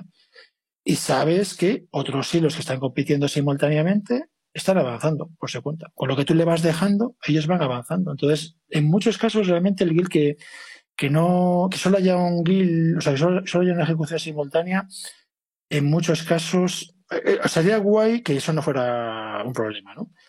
Pero es que en muchos casos no es un problema. Y de hecho tenemos, tenemos el ejemplo, hoy en día es norma tener máquinas multicore, ¿no? En, en lo habitual. Pero coño, hace 10 años tú tenías un, yo qué sé, pues un Pentium 4 que solo tiene un core, ¿no? Y ahí ya tenía el sistema de tarea, tenías Linux con un montón de procesos y tal. Yo bueno, ¿y eso cómo funciona? Bueno, funciona porque muchos procesos están esperando que ocurran cosas, ¿vale? Y, te dejan recursos libres. De todas maneras, se está trabajando, ha habido muchos intentos de cargarse el GIL, mogollón, y el problema que tienen es que muchos, bueno, muchos no funcionan, los hay que sí funcionan, pero imponen una carga en el caso de cuando no tienes hilos. Es decir, pues en plan, no estoy usando hilos, bueno, pues te va el programa 20% más lento. Entonces, pues no, no es aceptable, ¿vale? Pero hay alguna, claro, y de vez en cuando como que hay intentos nuevos, ¿no? Nuevas formas de enfocar el problema, etcétera. Y la forma de este año, ya te esto, esto es como la síntesis de Python, que cada año tenemos el susto de, de las lambdas, pues este año lo, el intento que hay ahora mismo vivo es eh, tener lo que se llama subintérpretes. Es decir, que en un mismo proceso tú puedas tener entornos de ejecución Python independientes entre sí, que se comuniquen de alguna manera, paso de mensajes, etcétera, ¿no? Pero que en principio lo que hace un, lo que hace un, un subintérprete los demás no lo ven. Entonces, al no, al no compartir nada entre ellos, puedes permitir que se ejecuten en paralelo, porque no comparten nada y se comunican como si se comunican con, con paso de mensajes o, o, a través de ficheros de disco, lo que sea. Pero en todo caso, dentro de un subintérprete no se ve la actividad de los demás. Y eso permite poder lanzar tanto subintérpretes como cores tengas, por ejemplo, ¿no? Eso no soluciona el problema general, pero muchísimos eh, programas puedes, los hilos son relativamente independientes y se comunican con colas o, sí, lo más normal son colas, por ejemplo, ¿no?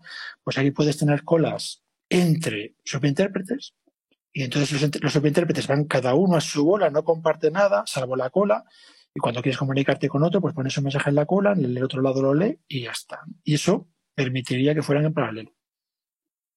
Y eso, y eso es en lo que se está ahora. Entonces el tema de los subintérpretes lleva de toda la vida de Python, existen los, subintérpretes compartiendo datos, es decir, tienes un GIL para todos los subintérpretes, ¿vale? Con lo cual la única ventaja que te daban los subintérpretes era el aislamiento de los namespace y cosas por el estilo. ¿no? Digamos que no se vieran los diferentes módulos, por decirlo de alguna manera, que no se vieran entre sí. Y pero eso existe de siempre. Pero lo que se está intentando ahora es separarlos lo más, bueno, separarlos lo más posible, no separarlos del todo, de forma que no compartan ningún tipo de estado y, y entonces que puedan ejecutarse en paralelo de verdad. ¿vale? Y esa es la teoría en la que se está ahora. Hay un PEP por ahí que lo, que lo comenta y es, eh, es la, el, el, intento más reciente de cómo nos cargamos los, el GIL sin tener que escribir el intérprete entero de cero. Y hay gente que está metido en ello y que se está arrepintiendo mucho de haberse metido, que es lo que ocurre siempre cuando pasas con esto, que, que haces una prueba de concepto y es prometedor, sobre todo es prometedor, en plan, bueno, metiendo un poco de trabajo, y casi lo tenemos. Y luego te das cuenta de que ese poco de trabajo son dos años de curro. Y es incompatible con no sé qué, y es incompatible con tal, y te, y te arrepientes de haber dicho, yo me encargo. Pero bueno, el proyecto va avanzando. No va a estar, no va a estar para 3.10, eh, ya os lo digo también. No, no lo conocía. Eh, lo único que entiendo es que esto sí que facilitaría el, el escribir tal vez programas de tipo, por ejemplo, Celery, que lanzan un montón de tareas, las cuales son independientes entre sí y consumen de una, de, de una cola, eh, por ejemplo, como un RabbitMQ, pero no sé si tiene alguna otra ventaja, algún otro escenario aparte de ese, para lo cual en teoría, ya hay, ya hay cosas, ya hay soluciones, no sé, vamos, así dicho, no sé qué ventajas ofrece ante lo que ya hay disponible a día de hoy. No, sé, es una pregunta. Eh, ¿Alguien quiere responder? Que ya he hablado mucho. A ver, eh, mi, mi, punto de vista es que muchísimos programas eh, se pueden beneficiar de tener múltiples hilos. Muchísimos. Es decir, pero claro, cada programa tienes que estudiar el caso, ¿no? Por ejemplo, se me ocurre un caso mío de real que es leer un fichero de disco, calcular el hash del fichero a trocitos, y, y eso, y, y, el resultado de ese hash, guardarlo en otro fichero. Eh, bueno, es un, es un, problema en concreto mío, ¿no? Yo ahora mismo solo tengo con tres hilos. Tengo un hilo que va leyendo el fichero a trozos de 4 megas y esos trozos de 4 megas los mete en una cola de tamaño limitado. De forma que tienes el control de flujo montado, porque el problema, por ejemplo, el problema este de, un pipeline, ¿no? De, eh, que, un hilo depende de lo que le da otro hilo y alimenta otro tercer hilo, es como si fuera un pipeline, ¿vale? Una, un, una tubería. El problema es el control de flujo, sobre todo porque yo a lo mejor estoy leyendo un fichero de, no sé, 16 gigas y no, no tengo 16 gigas de memoria para dedicarle esto. Entonces tienes que, cuando, cuando yo quiero que la lectura progrese, pero que no progrese de forma indefinida, es decir, cuando tengo memoria 64 gigas o 64 megas, deja de leer no lean más, chaval, hasta que procese los 64 megas, ¿no? Y para, pero como no quiero señalizarle eso, no quiero decirle para, sigue, etcétera, y cómo controlas eso, lo que hago es una cola de tamaño limitado. Y entonces cuando escribes en una cola que le dices que admites como máximo, yo que sé, 16 elementos, cuando quieres escribir el elemento 17, el proceso, bueno, el hilo se bloquea. Y cuando hay, cuando hay hueco, continúa. Entonces automáticamente tienes control de flujo. ¿vale? Y entonces yo hago un hilo para leer eh, del fichero, cuatro hilos para calcular hashes, que es la parte pesada, y otro hilo para grabar a disco, que dice, bueno, ¿y por qué grabar a disco? Bueno, porque grabo a disco con un sync, para asegurarme de que es transaccional, buenos rollos, y el sync es muy lento. Y entonces solo tengo un hilo que recoge los resultados, los graba disco, espera su, sus 20 milisegundos a que el disco le da el OK y ahora vuelvo a la cola y lee todos los resultados nuevos que haya, ¿no? Eso, por ejemplo, ahora mismo tengo cuatro hilos que calculan los hashes, que es la parte de cálculo intensivo, ¿no? Curiosamente, calcular los hashes libera el, el GIL. Es un tema también eh, para comentar, ¿vale? Dentro de Python, determinadas actividades liberan el GIL. Por ejemplo, cuando tú haces una llamada al sistema operativo, por ejemplo, tú le das a leer un fichero, se ejecuta el programa Python, tú, tú, tú, llega a la parte de leer un fichero. Leer un fichero es una llamada al sistema operativo, que no sabes cuánto va a tardar. A lo mejor estás leyendo por red, o el disco duro no reacciona, no responde, te da un error, etcétera, ¿no? Entonces Python libera el GIL y permite que otros hilos progresen. Esto lo que comentaba hace un rato, ¿no? Y cuando esa llamada al sistema vuelve, lo primero que hace Python es intentar coger el GIL otra vez, que puede ser que haya otro hilo funcionando y tiene que esperar. ¿Vale? El tema es que mientras has estado esperando por el sistema operativo, tu programa puede seguir procesando en otros hilos. ¿Ok? Pero no solo se hace ahí, también se hacen operaciones de cálculo masivo que no interactúan con el intérprete. Por ejemplo, yo le doy un bloque de memoria a la parte de calcular el hash, no sé si sabe lo que es un hash, el, pues el MD5 o el SSA1, todas estas historias, de criptografía.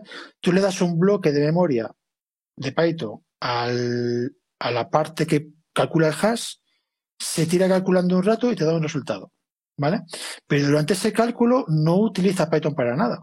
Tú le das un bloque de memoria, hace sus cálculos en C o en ensamblador y te da un resultado. Entre que tú le pasas el, el bloque y él te da el resultado, no hay ninguna interacción con el intérprete de Python. ¿Vale? No requiere nada del intérprete de Python. No le pide memoria, no libera memoria, no hace nada con el intérprete de Python. Entonces, si no interactúa con el intérprete de Python, puedes liberar el GUID para dejar que otras cosas que sí que requieren el intérprete sigan ejecutándose. Entonces, si os fijáis, esto es bastante interesante, si os fijáis en el código de las librerías criptográficas de Python estándares, ahora no recuerdo las cifras exactamente, pero es algo así en plan, cuando tú calculas un hash de un bloque de memoria de menos de un, de un kilobyte, ¿vale? Es una operación bastante rápida, no se libera el GIL, ¿vale? Pero si es un bloque de memoria más grande, como ya va a tardar tiempo en hacerlo, se libera el GIL. ¿Ok? Entonces, en este caso que he puesto yo, en el ejemplo que he puesto de calcular en paralelo los hashes, em, ya se va a liberar el GIL y progresan los cuatro en paralelo si tengo CPU suficiente, ¿vale? Pero eh, bueno, es que es el ejemplo que se me ha ocurrido sobre la marcha. Si no se liberase el GIL, el hecho de poder usar subintérpretes, yo podría lanzar cada uno de esos calculadores en un subintérprete separado, ¿vale? Y automáticamente podrían progresar en paralelo, aunque no se liberase su GIL de su subintérprete y iría cuatro veces más rápido. Pues si tengo cuatro, bueno, cuatro o dieciséis, los cores que tú tengas. Yo lanzo tantos cores como tengo, ¿vale? Yo creo que lanzo el doble de, el doble de hilos que cores tengo. Por si alguno se queda ahí esperando y tal, pues que haya trabajo que hacer, chaval, curra, ¿no? Pero para muchísimos, yo, a ver, me estoy liando. Mi punto es que en muchísimos proyectos se puede aprovechar la potencia extra. Por ejemplo, tú analizando un log, un ejemplo del otro día de un tío de cómo analiza un log a toda hostia. Bueno, pues una de las opciones, macho, es tú lees el log a toda velocidad, pero procesar el log, aplicar las expresiones regulares para extraer cosas, macho, paralelízalo. Lanza varios, varios hilos para hacer eso. ¿Vale? Y si tienes 16 cores, va 16 veces más rápido. Te lo tienes que currar un poquito porque tienes que lanzar hilos, meter colas, no sé qué, ¿no? No es, un código lineal. Pero con un, con un poquito de trabajo, y las colas son maravillosas para esto, las colas son, es, algo súper simple de usar y que, y que son potentes, eh, de repente puedes escalar con el número de CPUs que tengas. Sí, pero lo, dices, sí, pero lo dices eh, con, con, multiprocesos, ¿no? Como has dicho, hilos, eh, no sé si te refieres al de bueno, son, o al de. Yo le llamo hilos de ejecución, que pueden estar en otro, en otro proceso o en el mismo proceso y tal. son hilos de ejecución paralela, ¿no? Un ejemplo, eh, chorras, eh, eh, un Django. Pues un Django, cada, cada petición que le llega, mm. ahora mismo entiendo que es, que es un hilo, ¿vale? Que compite por el GIL y tal, que no pasa nada porque la mayor parte del tiempo estás esperando por la base de datos, entonces libera el GIL y, entra otro, ¿vale? Pero en todo caso tú ves una CPU al 100% y las demás aburridas. Mm. Bueno, la demás la estás usando la base de datos y tal, pero lo que es la parte de Django funde una CPU, si tienes si tienes tráfico, ¿no? Te funde una CPU y las demás están muertas de risa. Bueno, pues, pero tú puedes pensar que cada, cada petición, por norma, es independiente de todas las demás. La puedes procesar de forma paralela no coordinas nada, no tienes... Mm, hay algunos puntos de coordinación, yo sé, para guardar el log o para hacer la base de datos a través del pool de acceso a la base de datos, pero en general, yo que sé, generar la plantilla y cosas así, eso puede ser un, entorno completamente separado que va en paralelo. Sí, bueno, en el caso de Unicore ya de por sí lanza varios procesos. creo que por defecto lanzaba el número de cores de, la máquina. Eso ya, ya realmente viene de serie. Sí, pero eso, el problema que tiene lanzar varios procesos es que la comunicación entre procesos sí que es bastante más pesada en general, aunque se ha mejorado, hay temas de memoria compartida y tal, mira, es un tema que podemos comentar otro día, ¿no? Pero tradicionalmente requería serializar datos de un lado para otro, en plan pickle, ¿vale? Que lo mandabas por, un, por una pipe y cosas por el estilo, ¿no? Hoy en día tienes temas de memoria compartida. Pero en todo caso, eso es mucho más pesado que estar dentro del mismo proceso. Que puedes compartir memoria y cosas así. Sí, en ese caso, pues tienes que presuponer que no tienes memoria compartida entre los diferentes procesos, que es lo que pasa en, en Django o cada una de las peticiones. No, no, no puedes simplemente. Vamos, eh, aparte, bueno, de contar que bastante curioso, no había pensado el tema de justamente el cálculo de un, de un hash, de un checksum, que justamente liberas el GIL. Cualquiera habría pensado que sería justamente al contrario, que algo tan pesado como un, algo que es cálculo, que es pura CPU, que usaría el GIL durante todo ese tiempo. Me, ha sorprendido justamente. De hecho, cosas como NumPy, por ejemplo, NumPy, no recuerdo los detalles, pero hay umbrales. A ver, liberar y coger el GIL tiene un coste, ¿vale? Eh, que en las versiones recientes de Python, eh, di, una charla sobre el GIL hace, hace como tres años o así, en la Picones. Me quedé en Python 3.6, que era el, momento, ¿no? Acaba de ser el 3.7 hacía dos días. Pero yo me quedé en el 3.6. Pues precisamente en el 3.7 metieron una modificación importante en cómo funciona el GIL. O sea, me pilló de casualidad que no llegué a tocar 3.7 y es la parte interesante era el 3.7, que era, digamos, la novedad, ¿no? Y una cosa que, se hacía en el 3.7 es que eh, no se suelta el GIL, porque, a ver, ¿cómo os lo explico? Bueno, em, no me voy a meter por ahí, ¿vale? Eh, básicamente, coger y soltar el GIL tiene un coste. Entonces, en operaciones de cálculo, que no requieren el intérprete, normalmente se pone un umbral en, la complejidad de lo que vas a hacer. Entonces, si la complejidad es baja, no se libera el GIL, porque liberar el GIL no, compensa soltar el GIL, que te lo coja otro hilo, que tiene un cambio de contexto y, y, se, y tienes que tirar a caché y cosas por el estilo, ¿no? De CPU. Entonces, eh, por ejemplo, en el caso de los hashes, ahora mismo no recuerdo si era un K o 4K, ¿no? Pero no lo recuerdo de memoria, pero está en el código fuente, se mira, ¿no? Y si estás por debajo de ese valor, no se libera el GIL porque se considera que no, que no compensa liberarlo. Todo esto habría que tomar medidas, porque no es lo mismo una Raspberry que un, que un 7 no sé qué, ¿no? Pero bueno, ahí está en el código, pues tiene un valor, ¿no? Pero como norma, en cosas que son muy pesadas, como por, en cosas que son muy pesadas pero que no requieren Python, un ejemplo que se me ocurre también, que no sé si es el caso o no, pero se me ocurre, ¿vale? Dibujar con pilo, dibujar, hacer una operación con la imagen. Que se pasa la blanco y negro, la imagen, ¿vale? Esa operación es una operación comparativamente lenta, ¿no? De, son miles de píxeles y tengo que aplicar una fórmula matemática punto a punto y tal. Eso no toca Python para nada. Eso es candidato que se libere el GIT. Que no sé si lo hace o no, pero lo podría hacer. Sé que NumPy, por ejemplo, lo hace. NumPy, si tú, si tú haces operaciones matriciales con matrices gordas y tal, libera el GIL. De hecho, si son lo bastante gordas, te puede hasta lanzar hilos por abajo y trocearte los vectores y pasar cada, cada, a cada hilo un trozo del vector que opera en paralelo, ta, ta, ta, y de repente te lanzado hilos y tú no te has enterado de nada y te da igual. Básicamente, lo, lo que ves es que de repente tu máquina bufa el ventilador y está a tope y dices, coño, estoy escribiendo Python y, me usa todas las CPU. Y dice, no, no, no es Python, es NumPy. Pero en realidad se hace mucho más de lo que parece. Mm. Curioso.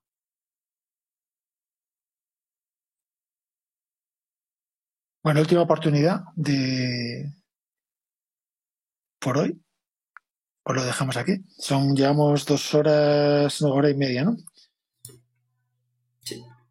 Yo iba a, probar, iba a aprovechar para decir que nos vemos la semana que viene. Si seguís hablando algo, ya aprovecharé los podcasts cuando, cuando salgan para leer. Si no queréis, lo dejamos aquí ya y ya está. Si alguien tiene. Sí que os pediría, mira, eh, últimamente estamos flojos, llevamos como tres semanas flojillos.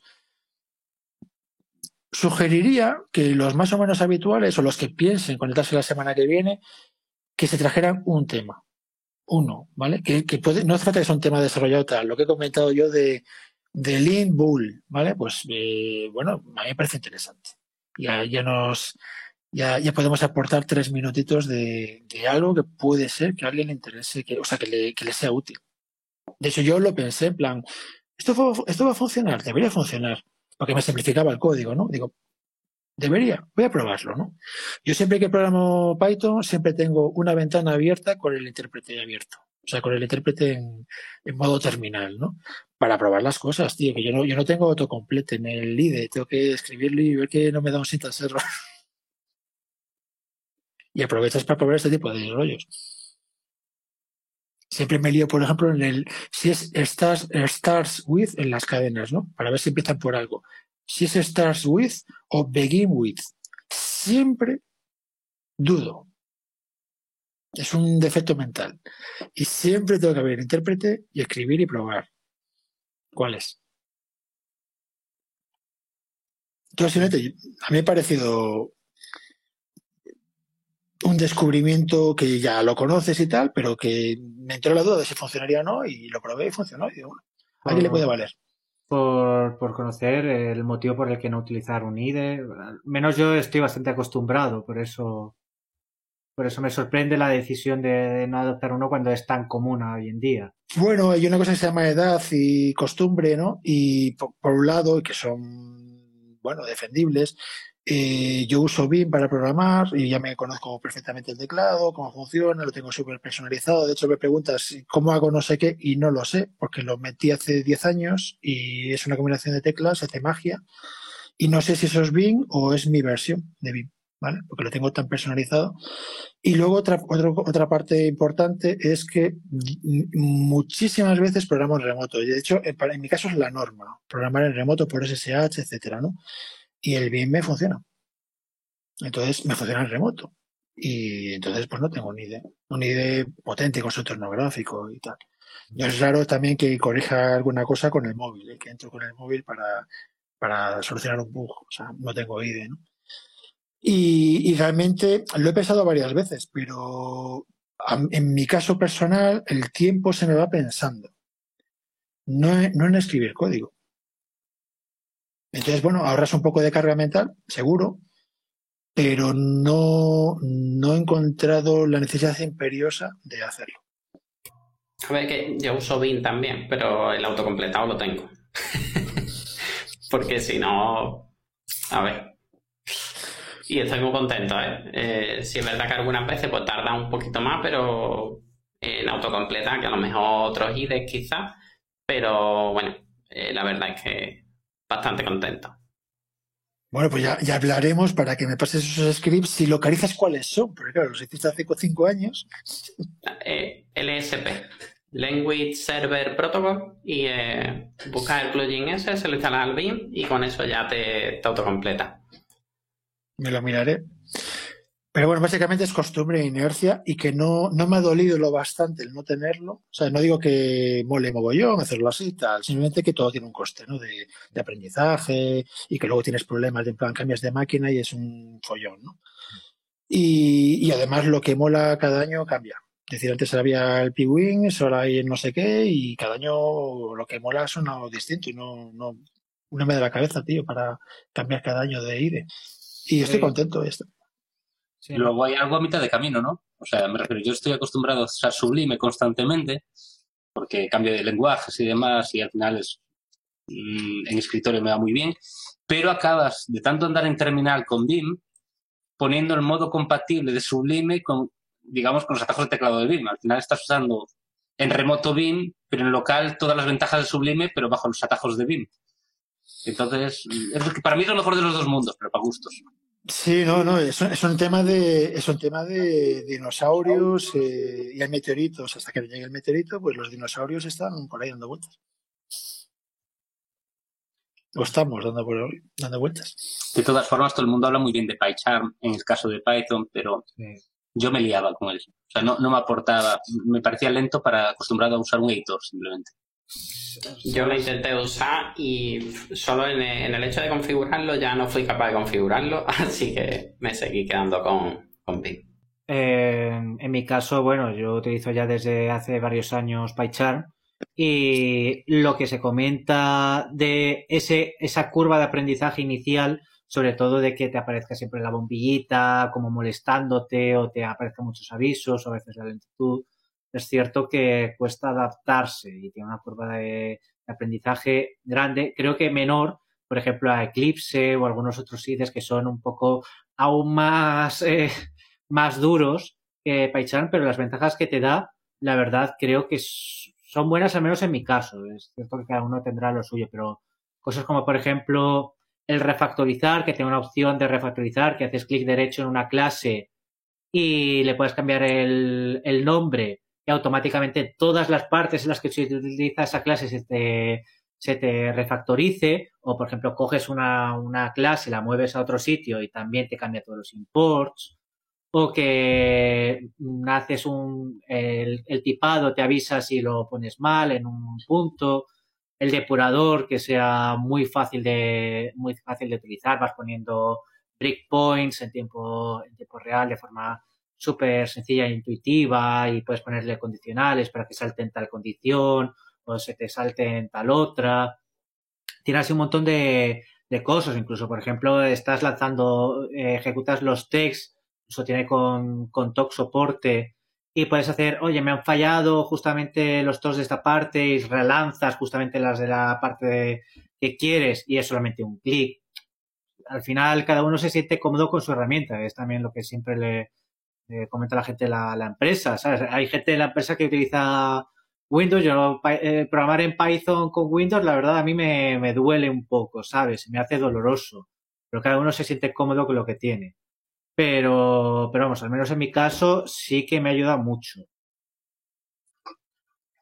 A ver, yo, yo tengo un problemita con los IDEs. Es un tema personal. Es el debugger de PyCharm me mola un montón, que lo probé y me mola un montón. Ahí, ahí tiene un buen punto.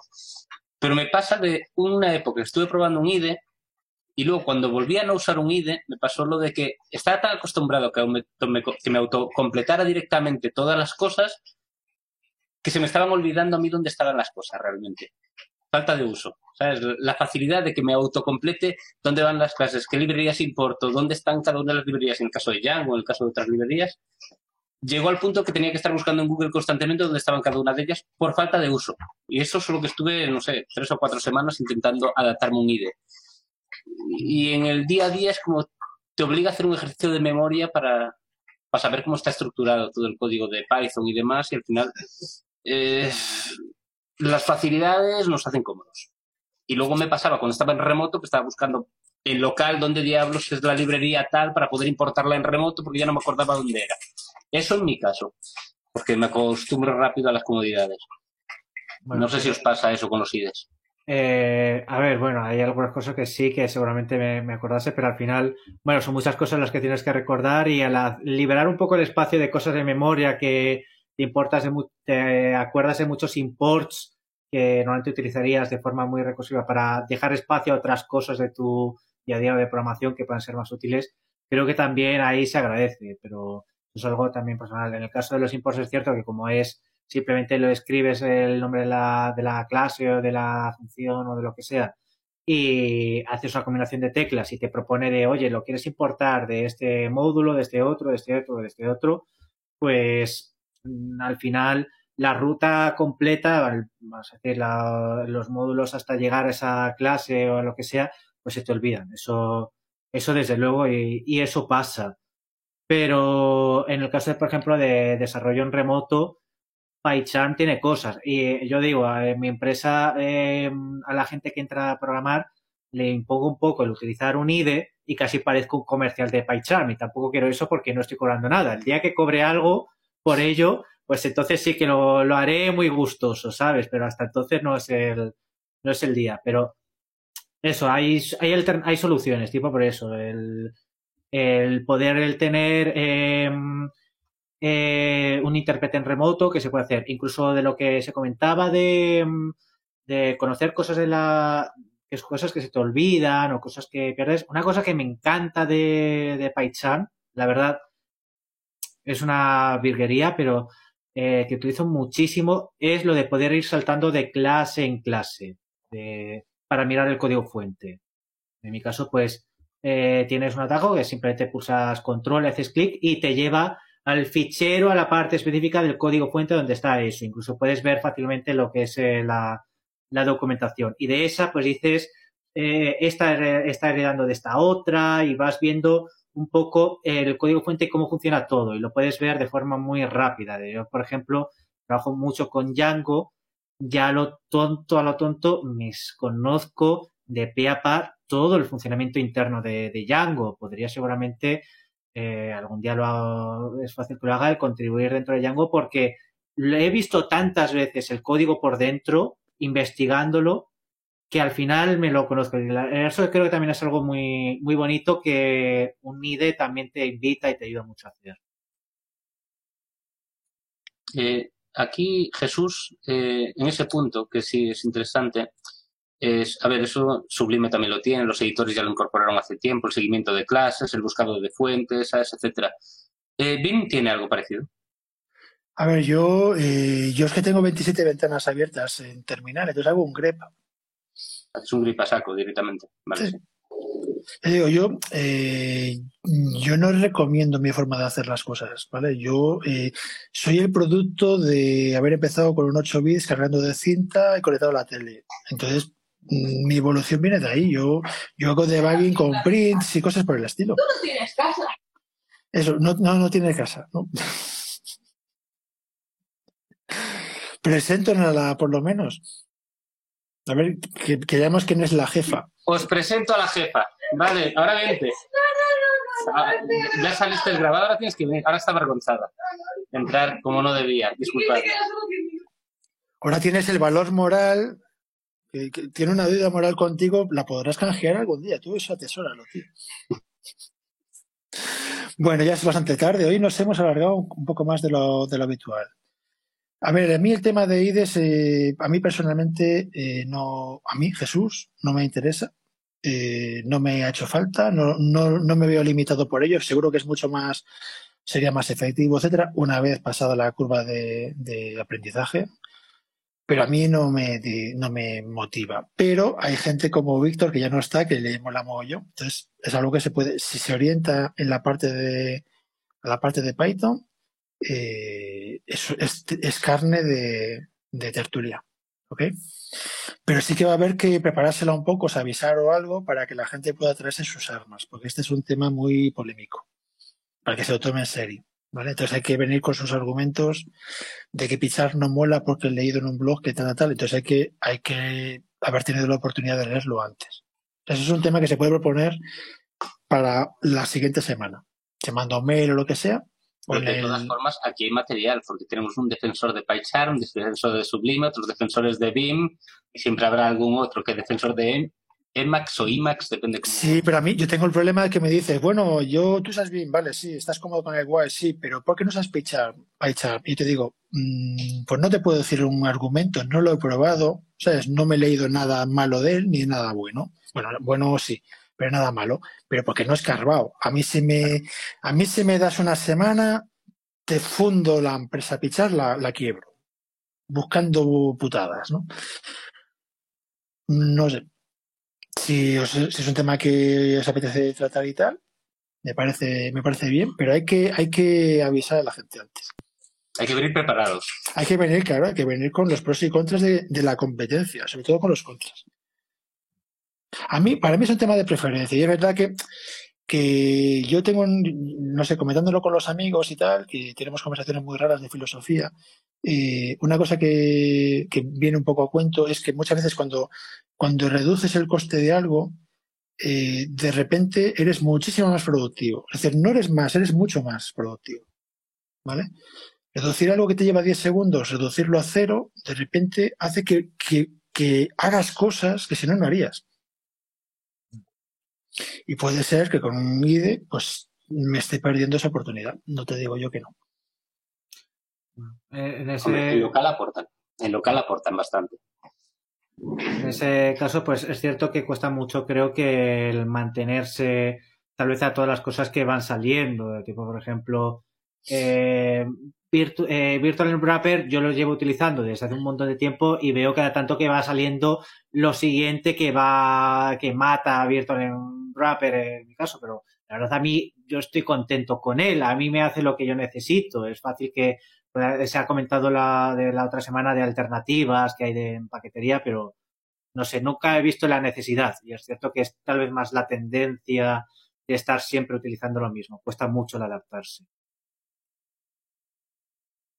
Sobre todo yo creo que lo que cuesta es valorar qué te aporta, porque el coste lo ves. El coste de tener que instalarte no sé qué, que puede ser incluso de pago, aprenderte bien de rollos, leerte libros, sabes que te vas a dedicar dos semanas a eso y además cambia tu forma de trabajar, que, tú estás cómodo con ella en principio, ¿no? Y, el coste lo tienes clarísimo, pero el beneficio a priori no. A menos que tengas alguien al lado que lo esté haciendo. Yo, yo avancé en BIM yo, yo tenía lo básico de Bing hasta que un día un compañero de trabajo hizo una combinación de teclas y hizo magia. Yo no me acuerdo qué fue, pero le pregunté, ¿qué has hecho? ¿Cómo lo has hecho? Y su respuesta es, no sé, o sea, lo tengo memorizado, ya es memoria muscular. O sea, le doy a las teclas y hacen cosas, pero ¿qué, ¿a qué, has pulsado para reformatear el párrafo y no sé qué? Mm, no sé ya lo tengo tan tatuado, ¿no? Y entonces de repente vi que Wing era potente, que hasta ese momento yo usaba lo básico, ¿no? Y, entonces profundizas un poco y ves que es la caña y poco a poco vas añadiendo herramientas dentro de, en mi caso, dentro de BIM, ¿no?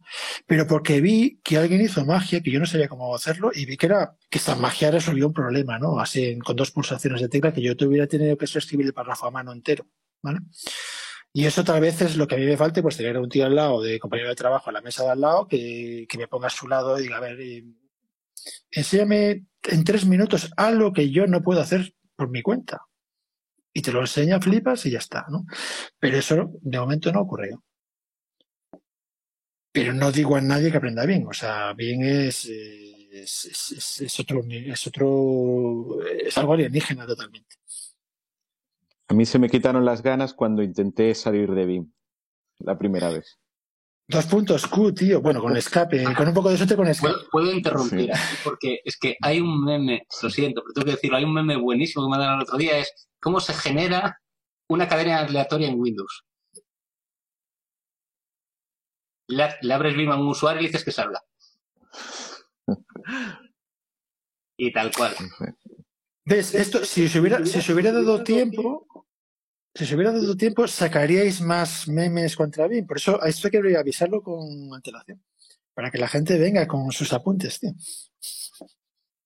No, pero yo, yo, he sobrevivido a la guerra BIM, Max, por ejemplo, yo la viví en primera persona en los 90, o sea, eh, yo ya estoy curado de rollos. Cada uno, eso es como lo de Mercurial y, y Git, que cada uno use lo que le dé la gana de hecho, para Git, para Mercurial, por ejemplo, yo tengo, hay un módulo Mercurial que interactúa con Git. Con lo cual yo puedo, tengo acceso a GitHub, etcétera, desde Mercurial, ¿no? Eh, en cosas muy grandes le cuesta, pero la mayor parte de los proyectos son chorradas. que yo, yo, yo trabajo con ellos con Mercurial. Y hago los pull requests y tal con Mercurial. Entonces, que cada uno se le que salga de las narices. Yo te puedo explicar por qué yo lo hago así, pero eh, una parte muy potente de cómo yo hago las cosas, y lo he dicho muchas veces, es que soy muy viejuno, tío. Por eso yo no uso Django y ando con Flash y cosas por el estilo, porque para mí Django es un recién llegado, que no sé si va a sobrevivir. Ya unos años. Un recién llegado, tío. Si tiene menos de 25 años, es un recién llegado. El FTP acaba de cumplir 50 años, hace ayer o antes de ayer. Eso, eso es algo que... Y no mejoró nada en 50 años. No, de hecho yo hace mucho que quiero matarlo. Yo estoy con WebApp a muerte, ahí a saco, WebApp. Pero bueno, de todas formas, tu, argumento de líder, o sea, del editor es bueno. A mí me pasó lo mismo con Sublime. O sea, yo era de IDEs más pesados y todo lo demás, o sea, un IDE en sí, hasta que vi a alguien manejar Sublime y, y le vi hacer lo que dices tú, hacer magia con multicursores, con no sé cuánto, y me quedé flipado a la velocidad que estaba tecleando código. Y dije, yo tengo que aprender a hacerlo. Y hay libros que al final acabé comprando sobre Sublime for Power Users y cosas así por el estilo, que te enseñan truquitos para utilizar realmente, no como un editor, sino lo que tiene de miga detrás. Igual que al final en, el BIM la gente se conoce ocho comandos y piensa que eso es BIM y realmente tiene por detrás una locura.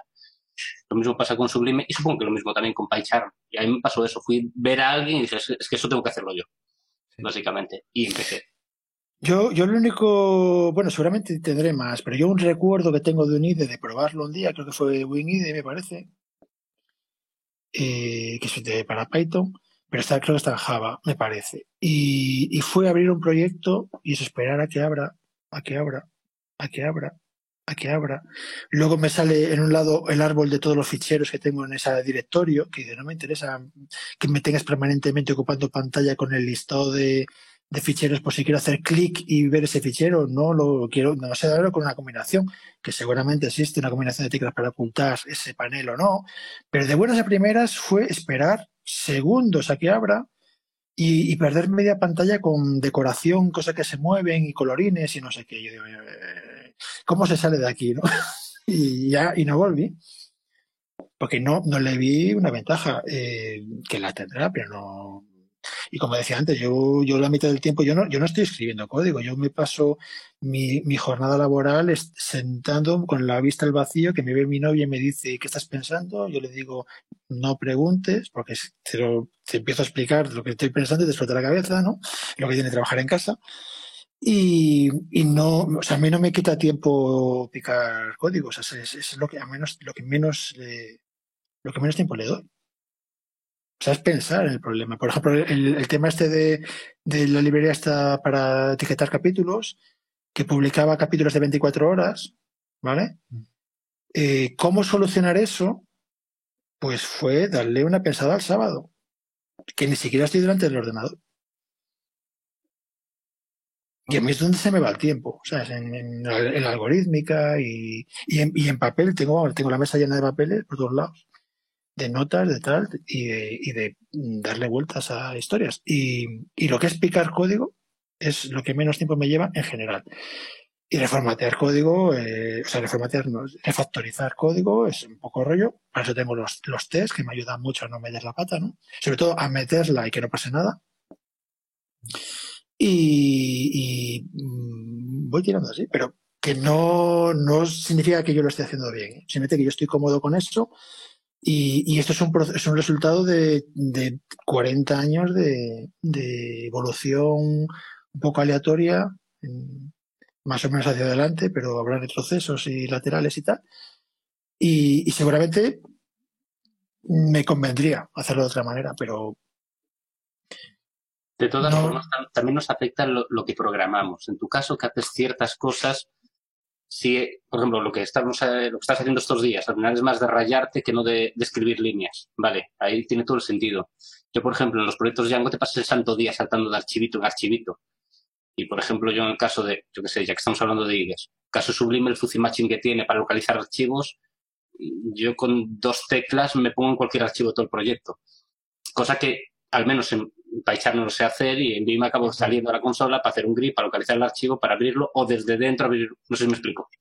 Que, que no lo hago en tres teclas, ¿vale? O sea, y por ejemplo, para el caso de eso, de ciertos proyectos con miles y miles de archivos que estoy saltando entre ellos constantemente, a mí me facilita mucho la vida. Pero al final estoy escribiendo mucho código rutinario con snippets que me los autocompletan de golpe, porque son cosas muy habituales, pero con muchas líneas, donde en Vim los snippets me es más difícil hacerlos. Y por ejemplo, una cosa que tengo yo en Sublime es que Sublime está programado en Python. Entonces yo, para ampliar Sublime y hacer módulos para Sublime, para necesidades nuevas, programo en Python. Entonces es una comodidad para mí. Mientras que en PyCharm no sé cómo será hacer ampliaciones, por ejemplo. Pero tengo un montón de módulos que me facilitan el trabajo, pero una barbaridad, si te digo la verdad.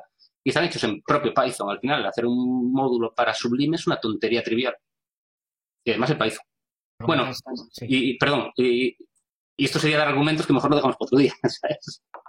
Sí, sí. Vamos, yo creo que, que casi al final cada uno se encuentra más a gusto con, con su herramienta y lo importante es que, que se sienta cómodo con ella y que sepa utilizarla. Al final la experiencia es lo que hace que, que, que la puedas utilizar bien. Silencio incómodo, entiendo que acabamos, ¿no? El silencio incómodo es para dar la ocasión de que cuando queremos irnos haya alguien que, no se quiera ir. Si no lo dejamos por hoy, ¿ok? Os pediría por favor eso, eh, durante la semana, los que vayan a conectar la semana próxima, durante la semana alguna cosa curiosa que os encontréis, algo que os interese, algún descubrimiento raro que hagáis y tal, algún uso no evidente del lenguaje, eh, apuntároslo para tener así algo que aportar, ¿ok? Curiosamente, la semana pasada hablamos del tema. Esta semana lo preparé y me cambiaron los horarios en el último momento. Ya veis a qué hora entré. Así que yo la semana que viene lo tengo preparada. Promesas, promesas. Eh, cumplo. La siguiente cumplo. Yo la novedad más importante de lo que he dedicado esta semana, básicamente, la- el poco tiempo que tengo, eh, que no es de dormir, yo he dormido dos horas y se nota, eh, ha sido preparar el tema de podcast. Y ya se ha visto el fin de semana y tal. Los que estén en el canal, ¿no? De Telegram. Y, y a partir de ahora va a ser un no parar de publicar cosas. O sea, lo vais a cagar. A podcast diario. Ahí estaremos. Bueno, pues lo dejamos por hoy. Venga, perfecto. Nos queda algo de, dos horitas para variar. Pues nada, si no, nadie tiene nada que decir, ya última oportunidad. Si no, lo dejamos para la semana que viene, que será, mm, creo que no hay festivos ni nada. Pues como siempre, el martes a las ocho y media. Además hoy estaba lloviendo, o sea que guay. Nadie se arrepiente de no haber salido a la calle. Venga, otra cosa que quería comentaros. Alguien comentó en el canal el tema de grabaciones de, de, de Jitsi, ¿no? Es un tema que tenemos que, que ver cómo hace para grabar, que no, es, que no grabe yo solo mi portátil, que haya alguien más grabando. Hoy como novedad, normalmente conecto el, el portátil lo tengo por wifi en casa, hoy lo conecto por cable para ver si hay menos cortes y tal. Y, no sé si es casualidad, pero parece que he tenido menos problemas. ¿no? Pero lo suyo sería grabar en un servidor o algo así, no grabar en mi portátil que no sé si queda colgado y, nos, fastidia. O grabarlo en varios sitios. Y una cosa que tenía. ¿Estás grabando con el propio Jitsi? No, estoy, estoy, estoy, grabando, eh, tengo canalizado, el, eh, esto lo explico en el, en el audio que no te has oído del viernes pasado. Justo. Yo conecto, o sea, lo que me estáis viendo aquí, esto es el móvil. Y lo que y el cable este que me cuelga aquí tan atractivo y tal es el manos libres del móvil, ¿ok? Pero la grabación la hago con el ordenador. Eh, para poder grabar con el ordenador, eh, tengo que tener el volumen del ordenador puesto. Si quito el volumen, no graba. Que es lo que pasó aquella vez que de repente dejó de grabar porque lo puse en mute, ¿ok? Entonces, claro, si suena el ordenador, la liamos porque me entra por el micro del, móvil. Entonces, lo que hago es que el ordenador le tengo enchufado unos auriculares y los tengo tirados por ahí detrás de la mesa para que suene por los auriculares y no meta ruido. ¿Ok? Y en ese circuito medio tengo pinchado Audacity. ¿Ok? Que es lo que está grabando, espero. Eh, eso, aparte de ser así muy mm, bizarro y complejo y tal, eh, bueno, pues depende de la conexión que yo tenga. Yo tengo, yo ahora mismo tengo dos conexiones contra Jitsi, por ejemplo, en este momento, etcétera, ¿no? Eso, lo suyo sería grabarlo de otra manera. Entonces, bueno, ahora que me voy a olvidar un poco del tema de podcast, que ya, digamos, ya va a ir solo, eh, toca el tema de cómo grabamos.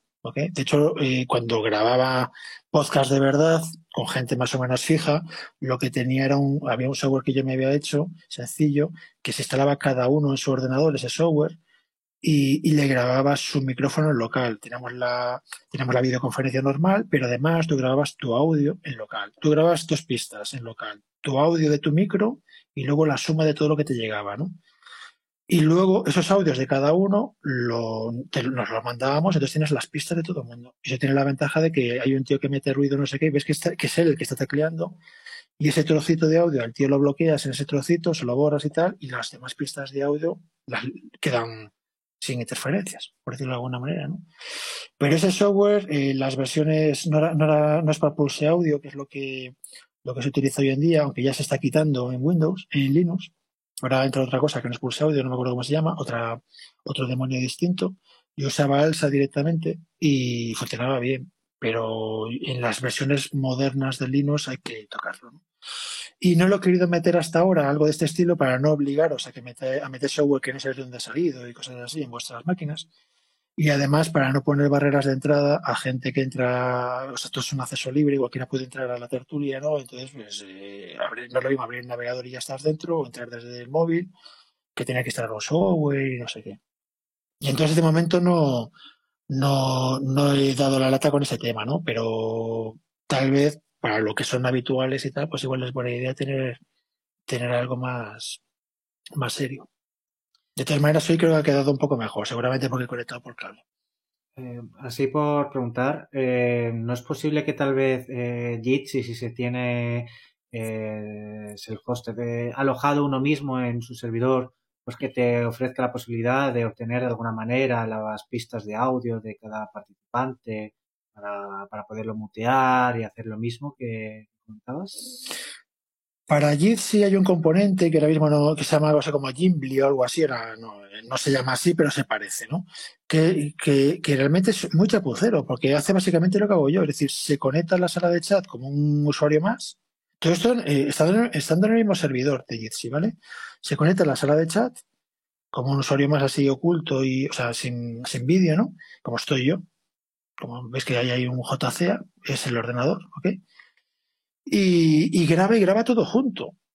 Es decir, es básicamente lo mismo que estoy diciendo yo. Y dices, pero, y esto es lo que te da Jitsi. Y yo digo, bueno, a ver, Jitsi, Jitsi es open source, ¿no? Dame un API que yo me conecto con un socket o con un WebSocket me autentico de alguna manera, ¿no? De que tengo permiso para acceder a la sala o auth, lo que te dé la gana, y dame, dame directamente el streaming de, audio y de vídeo con etiquetas de quién está hablando cada momento, que, que Jitsi lo tiene, porque ahora mismo estoy hablando yo y aparece un altavoz ahí en la ventana mía.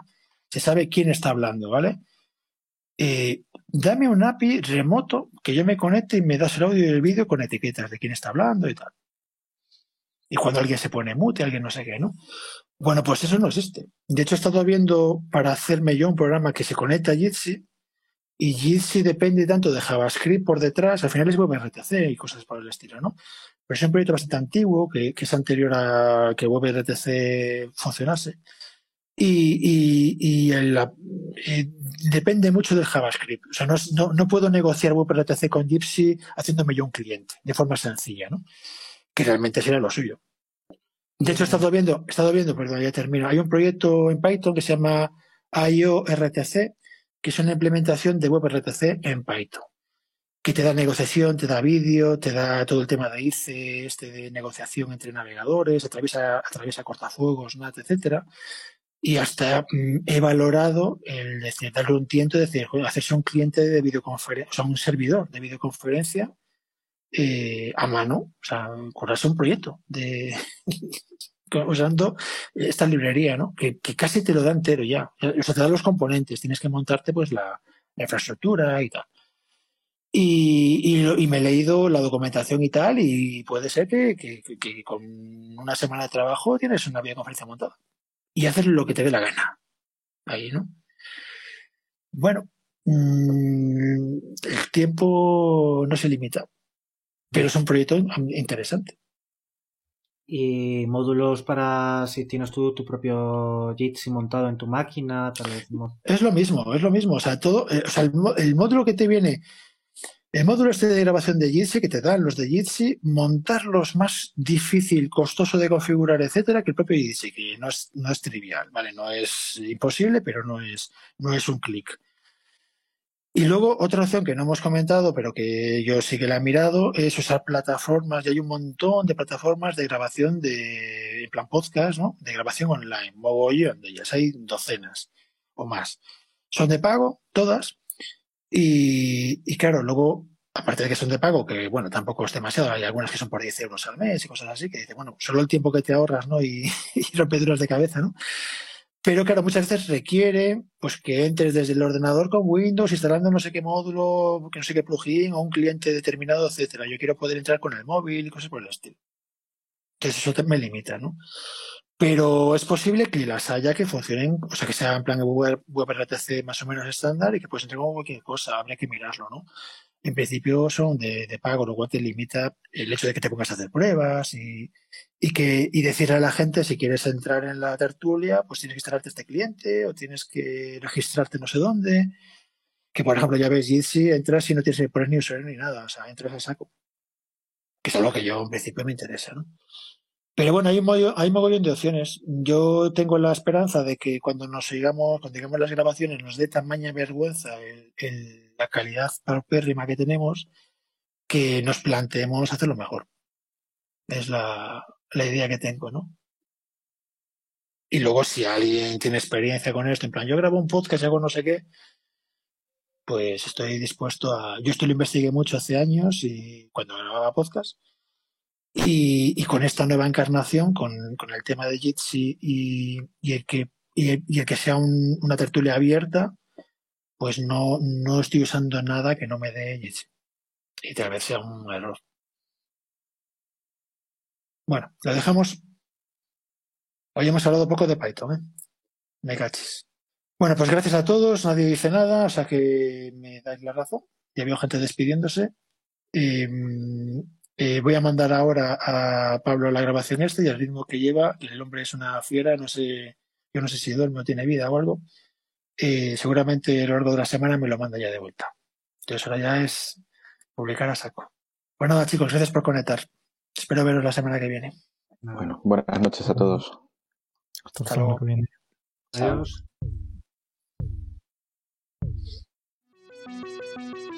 Podcast de Python en español. Tertulia Python en castellano. Cada martes una nueva sesión. Contacta con nosotros en python 2021 arroba podcast.jcea.es. En Twitter en arroba python-podcast. Puedes encontrar las grabaciones de otras sesiones en https podcast.jcea.es barra python.